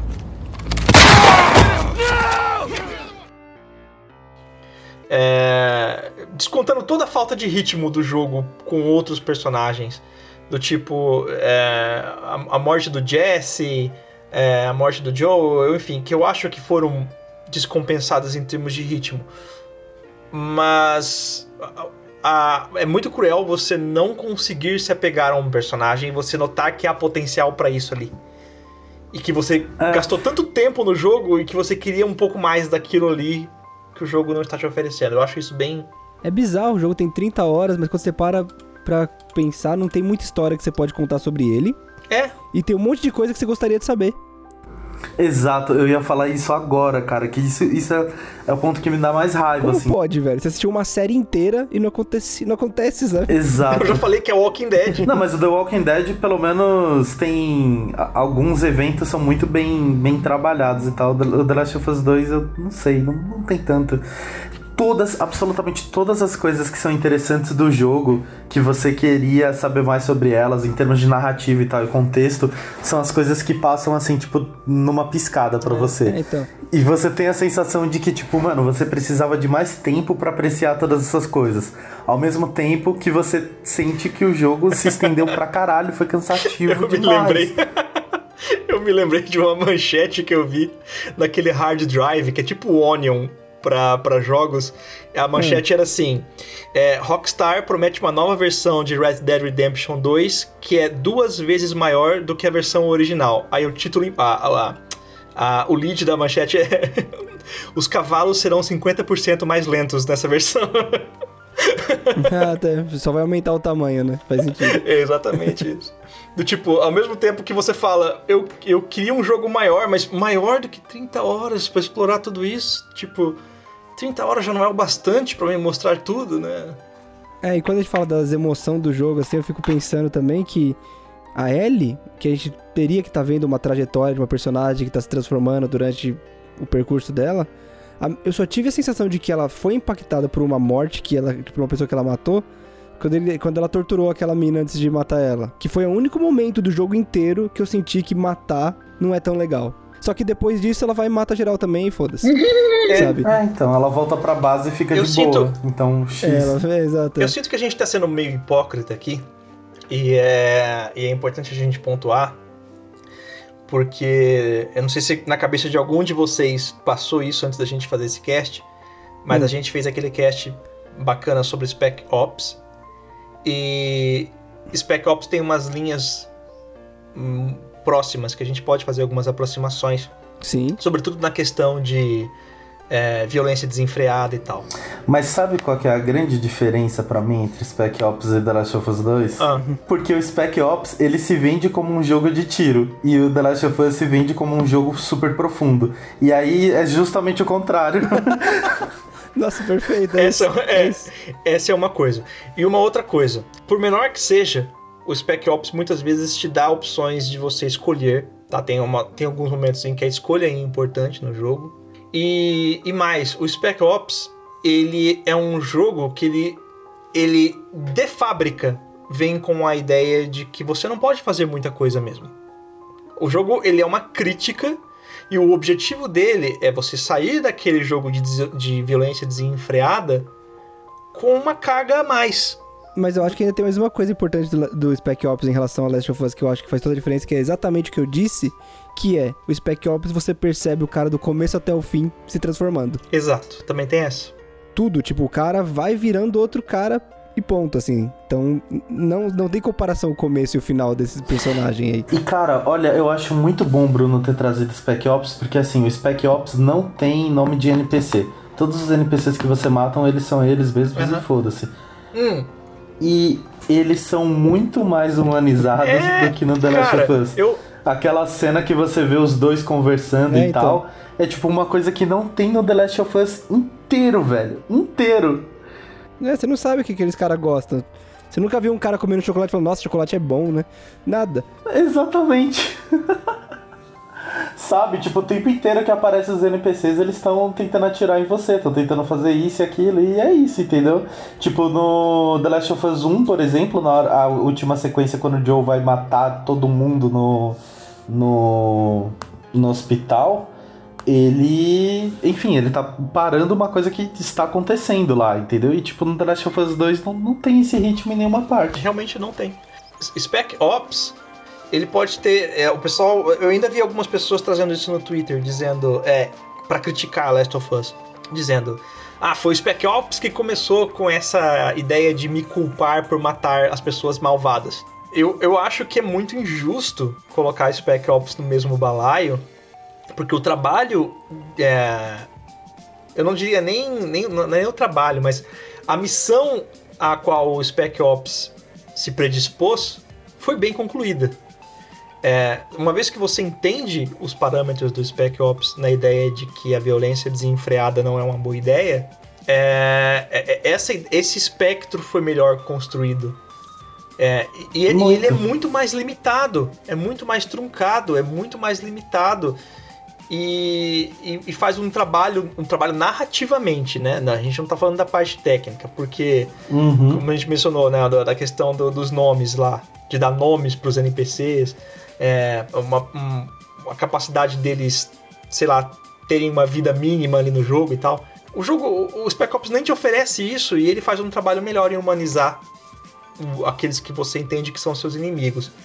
E como eu mencionei no Twitter, né, Cícero, você até foi lá comentar nome pra, pra NPC que você mata tinha em Shadow. tinha em Shadow the Hedgehog. um jogo do Sonic. esse vídeo. They got Bob! They got Bob! tinha no jogo do Sonic. É, então, eu acho, eu acho muito. Cara, assim, colocar o recurso por colocar não, não adiciona em nada, então, mano. Eu acho, tipo... Então, é, é nessas horas que eu digo assim que o jogo ele tem muito potencial para poder ir chegar nos, nos dilemas que ele quer tem levantar. Tem todas as capacidades só técnicas. Só que ele não sim. consegue, falta, é o que eu falei, falta maturidade, tipo, é, você quer falar que matar é ruim, matar faz mal pra pessoa, mas tipo, por que só quando tem você uma... mata um a pessoa se, se afeta, sabe? E tipo, daí isso é uma coisa que eu tava falando com o Cícero, tipo, o que que no gameplay muda que te deixa achar mais difícil matar? Sei lá, se a pessoa começasse a tremer enquanto fosse matar alguém, ou qualquer coisa assim, sabe? Você ia sentir que matar tem algum envolvimento físico, assim, com a pessoa, sabe? Aí eu dou um exemplo, eu dou um exemplo que eu tava tentando lembrar aqui, que é, é muito, muito claro, assim, do, da, do quão é, chega a ser até massa velho o ponto de você o ponto de você matar alguém. Tipo assim, a Ellie sai lá do, do. Não lembro onde ela tava, se era um esgoto, não me lembro muito bem. E tinha uma mina que, inclusive, é uma mina, uma mina asiática que tava jogando uhum. um, um, Que ela tá jogando é, videogame. É um PSP, Mano, inclusive. né? É. Não, Vita? É, é, sei lá. É, o, é o PlayStation Vita, é. PlayStation PSP é, deve, deve ser, deve ser. E aí, tipo, é um beleza. A mina, ela tá completamente é, é, é, prestando atenção no videogamezinho dela lá. E tipo assim, se você passar por detrás dessa mina e fazer o que você tem que fazer, não vai mudar a sua vida. É só você passar por ela e seguir em frente. Mas o jogo te força a matar ela da forma mais escrota possível, enfiando a faca na garganta dela, ela sangrando até morrer é uma morte completamente desnecessária. Não tem necessidade nenhuma dela matar aquela mina naquele momento, tá ligado? E tipo, pra mim ficou completamente largado é, a morte dessa mina. E depois ainda o jogo ainda fala assim: ah. Agora eu vou te mostrar quem ela é. Aí mostra a Abby interagindo com ela e ela só era uma mina de boinhas que tava no lugar errado na hora errada, sabe? Mano, não, tá ligado? Pelo que eu me lembro, pelo que eu me lembro desse momento, tipo, a mina ela só chega e aí ela ela é, rende a mina falando assim: "Ah, aonde tá a Abby?" ou alguma coisa assim. E a mina fala assim: "Ah, não sei". É, aí ele fala: "Putz, não sabe mesmo, né?" Ela, mano, ela podia, ela podia falar assim: porra, só, só não fala que eu tô aqui, tá ligado? Ela, ah, tá, e vai embora. Não, ela chega e fala assim: Você não pode me Ela começa a surtar. Aí a mina entra em desespero porque a Abby tá surtando. Aí tenta acionar alguém. A Abby vai e mata a mina. Cara, eu queria jogar o jogo que a, que a Amanda narrou. Foi uma tipo, bosta. teria sido muito mais, mais foda pra mim, juro por Deus. Pessoal, eu vou, eu vou já encurtar o nosso papo que tá bem longo. É, eu vou encurtar dando as minhas considerações finais e aí vocês se divirtam aí, tá? Tá. É, baseado em tudo isso que vocês falaram, tá? E baseado no que eu vi, eu acho que o, o, existe um grande problema e não é um problema de Last of Us, é um problema recente da indústria, tá? E isso é uma coisa que eu também já tinha falado antes, é, só vou reforçar agora. Mas é um problema da indústria e da indústria, da indústria talvez a indústria AAA. Eu não sei se isso em, em que medida isso vai se estender para os indies, porque os exemplos que me vêm à cabeça agora são Hellblade, uhum. né, em, uh, Spec Ops e a, aquele Plague Tale de quem que é? É, é independente? Puta, não é, lembro. Enfim, é independente. É, talvez eles entrem também. Mas eu vou dizer qual é o problema do, do, do AAA. Existe uma, um fenômeno relativamente recente, e por relativamente eu quero dizer uns últimos cinco anos, uhum. De trazer cinematografia para os jogos. Então é de tentar fazer uma aproximação dos jogos com o que a gente vê no cinema, com o que a gente, a gente aproveita é, da arte do, do cinematográfico. É, qual é o problema disso, na minha opinião? É, nós temos visto ultimamente alguns jogos sendo ovacionados e esses jogos, coincidentemente ou não, têm uma certa proximidade com esse veio cinematográfico da coisa. Total. God of War, é, nós tivemos o Death Stranding, que embora não tenha uma nota alta no Metacritic, ele ainda tem uma nota alta. Por aquilo Eu que até ele... diria mais em relação a isso, que assim, muito desses jogos, se você tirar a parte de gameplay, o jogo é o mesmo. Tipo, você, você acompanha a mesma história. Você, existe até aquela ideia de que a, o PlayStation faz ótimos filmes, justamente por isso. É, e nós temos Last of Us agora, nós tivemos mais alguns outros exemplos é, mais soltos aí. Red Dead Redemption também se enquadra, eu acho que um pouco nisso. A, até, a gente nem pode falar nisso, até nem comentamos isso. Last of Us 2 tem literalmente, o 1 também, né? tem literalmente uma trilha sonora composta por um ganhador, um duplo ganhador do, de Oscar, né? Por, por filmes de Oscar. Nossa, nem sabia. Da hora. Brokeback Mountain e Babel. Existe essa proximidade, certo? E essa proximidade tem uma dupla problemática. Primeiro, para mim, na minha opinião, a indústria ainda não atingiu uma maturidade para fazer essa proximidade. Porque alguma coisa sempre fica faltando, como nós aparentemente deixamos claro ao longo desse podcast. Então é um problema de produção, um, um problema de desenvolvimento. É, o jogo ele se esquece de ser sobre a interação e passa a ser mais sobre a audiência. Tá? Então é, isso é, isso é muito problemático no sentido. Não é problemático para todo jogo, não é que um jogo não possa fazer isso. É problemático porque isso gera um ciclo vicioso atrelado à crítica. A crítica tende a dar notas mais altas para esse tipo de obra por uma razão ou por outra. Porque ela acredita que esse tipo de obra é mais profunda, porque acredita que esse tipo de obra é mais bonita, porque esse tipo de obra é mais maduro. Mas isso tende a acontecer. E isso nos priva de obras com muito mais potencial que estão ali ladeadas. Não fui atrás ainda, não experimentei para assistir ou jogar o, o Ghost of Tsushima, por exemplo. Uhum. Mas existe inclusive um movimento agora na internet dizendo que o jogo está sendo prejudicado em termos de crítica, embora esteja com 83/100 lá no Metacritic. Seja uhum. sendo prejudicado porque está sendo diretamente contrastado com The Last of Us Part 2. Uhum. Então, é, é, uma, é uma grande problemática envolvida nisso. E eu acho que vale a pena prestar atenção nesse movimento. Especialmente da parte mais frágil da corrente, que seria a, a, a, a parte de quem analisa essas obras. Uhum. É muito importante, na minha opinião, analisar essas obras pelo que elas são e não pelo que você espera que elas sejam.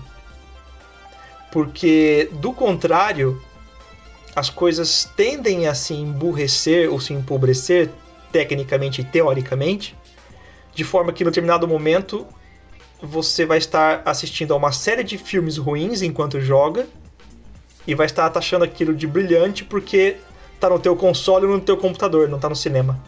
É. Entendeu? É tipo isso. Então eu acho isso muito eu problemático e, e, são esses meus dois centavos de encerramento aí. Divirtam-se encerrando como vocês bem entenderem aí.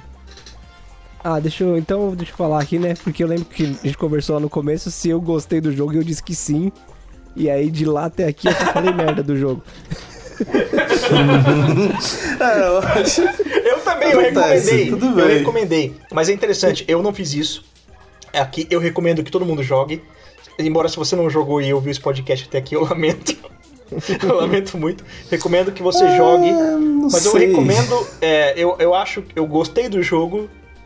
Porque é um jogo bonito, é um jogo tecnicamente bacana, com uma história razoável e dá pra você tirar proveito. Ele só não é um 94/100, ele não chegaria nem no 90/100 na minha opinião. É isso. É, então, e eu gostei de uma parte do jogo, de um quesito muito tipo curioso para esse tipo de jogo, que é como eu joguei num nível muito difícil e foi muito desafiador assim, eu joguei pelo jogo, sabe? Eu joguei pelo desafio, assim, como se fosse um joguinho de level 1, level 2, level 3, sabe? Cada parte. Como se fosse o Doom. É, como então se fosse isso. o Doom. Então eu consegui gostar dele mecanicamente, tipo, eu gostei dos encontros, gostei de ter que ficar se escondendo, levantando tal, a escassez de bala que eu joguei, foi, tipo, todas essas partes mecânicas do, do jogo eu gostei bastante, entendeu? A história não me pegou, mas é isso, tipo, ela tem alguma coisa lá, muita gente tirou muito proveito dessa história de outras formas, mas eu acho que é, tipo, por pessoas irem além da história, que elas tiram proveito disso, sabe? Mas aí tudo bem, aí é de cada um. Então eu ainda acho que é um jogo que vale a pena ser jogado. Eu acho ele caro pra caramba. Mas é isso. Verdade. Isso é um problema dos jogos também, né? Videogames are too long and too expensive. É isso. É, então, ele podia ser mais barato e menor, velho. Ser só win-win situation, velho. É isso. É só vantagem. Então, basicamente isso. Tipo, eu recomendo bastante o jogo. Acho que vale muito a pena ser jogado. Até porque ele traz coisas legais, ele traz uma representatividade interessante, tipo, discussões boas de várias formas e tal. Então, no Uhum. fim, no fim, vale a pena pela, pelo número de coisas que ele levanta, né? Mais do que pelo que ele traz, é pelo que você tira dele, né? No fim das contas. Ah, o Rafa já resumiu, né? No meu caso foi só tristeza mesmo.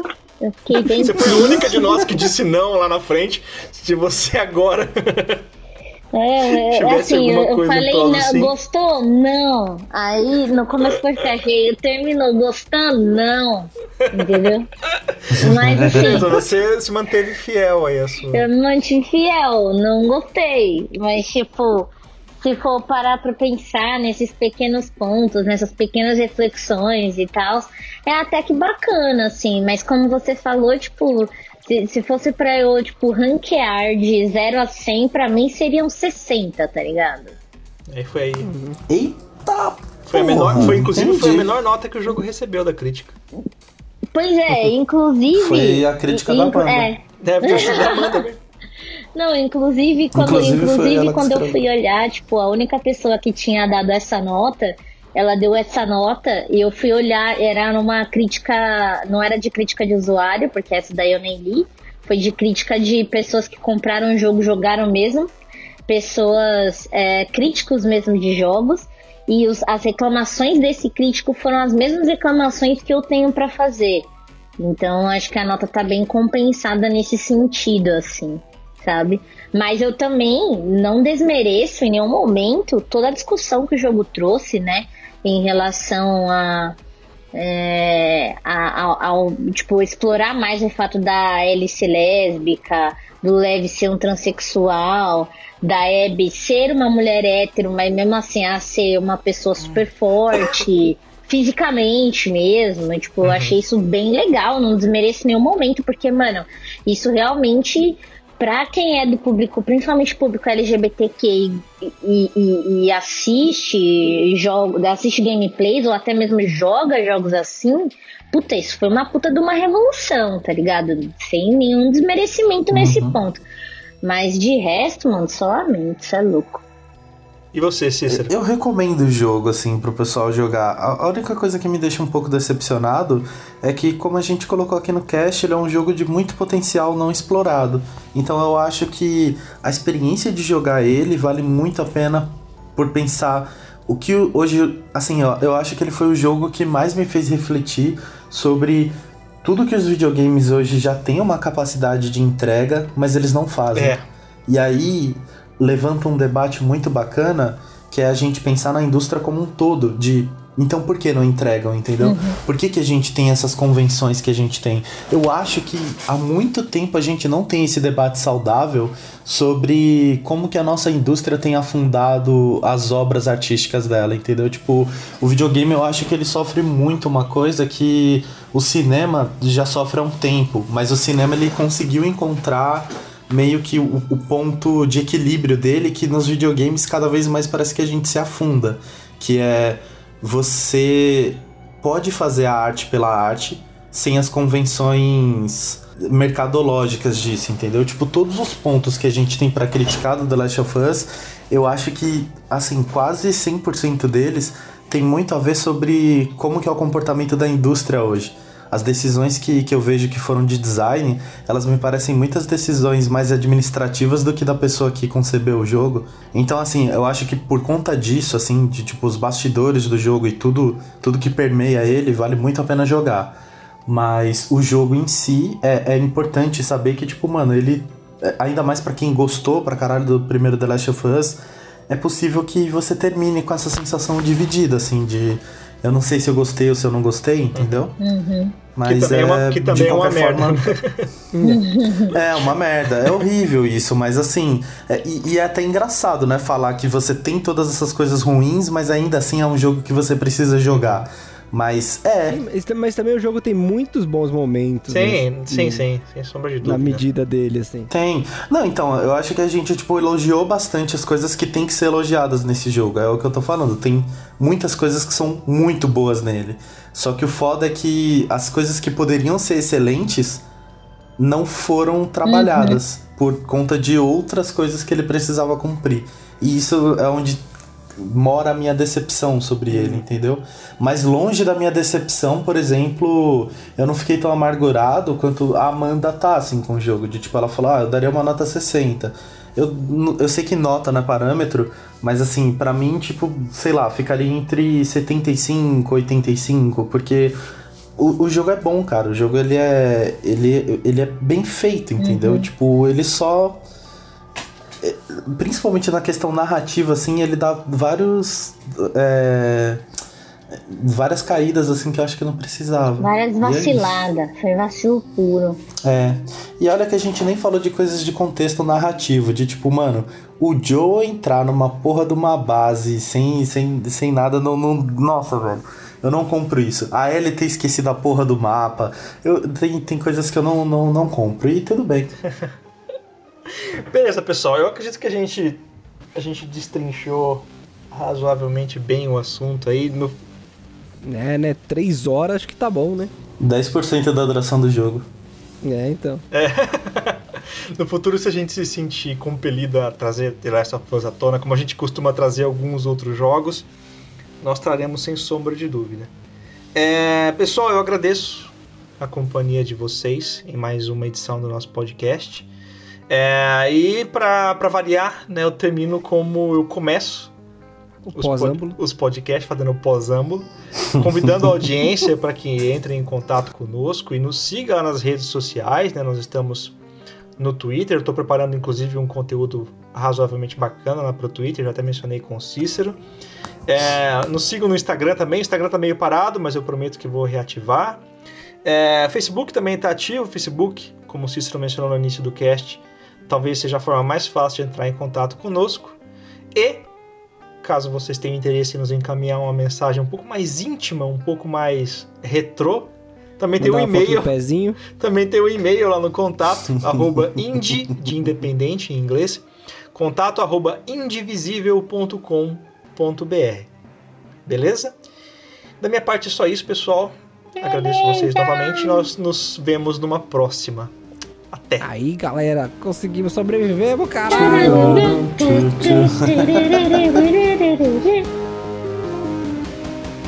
Porra, cara.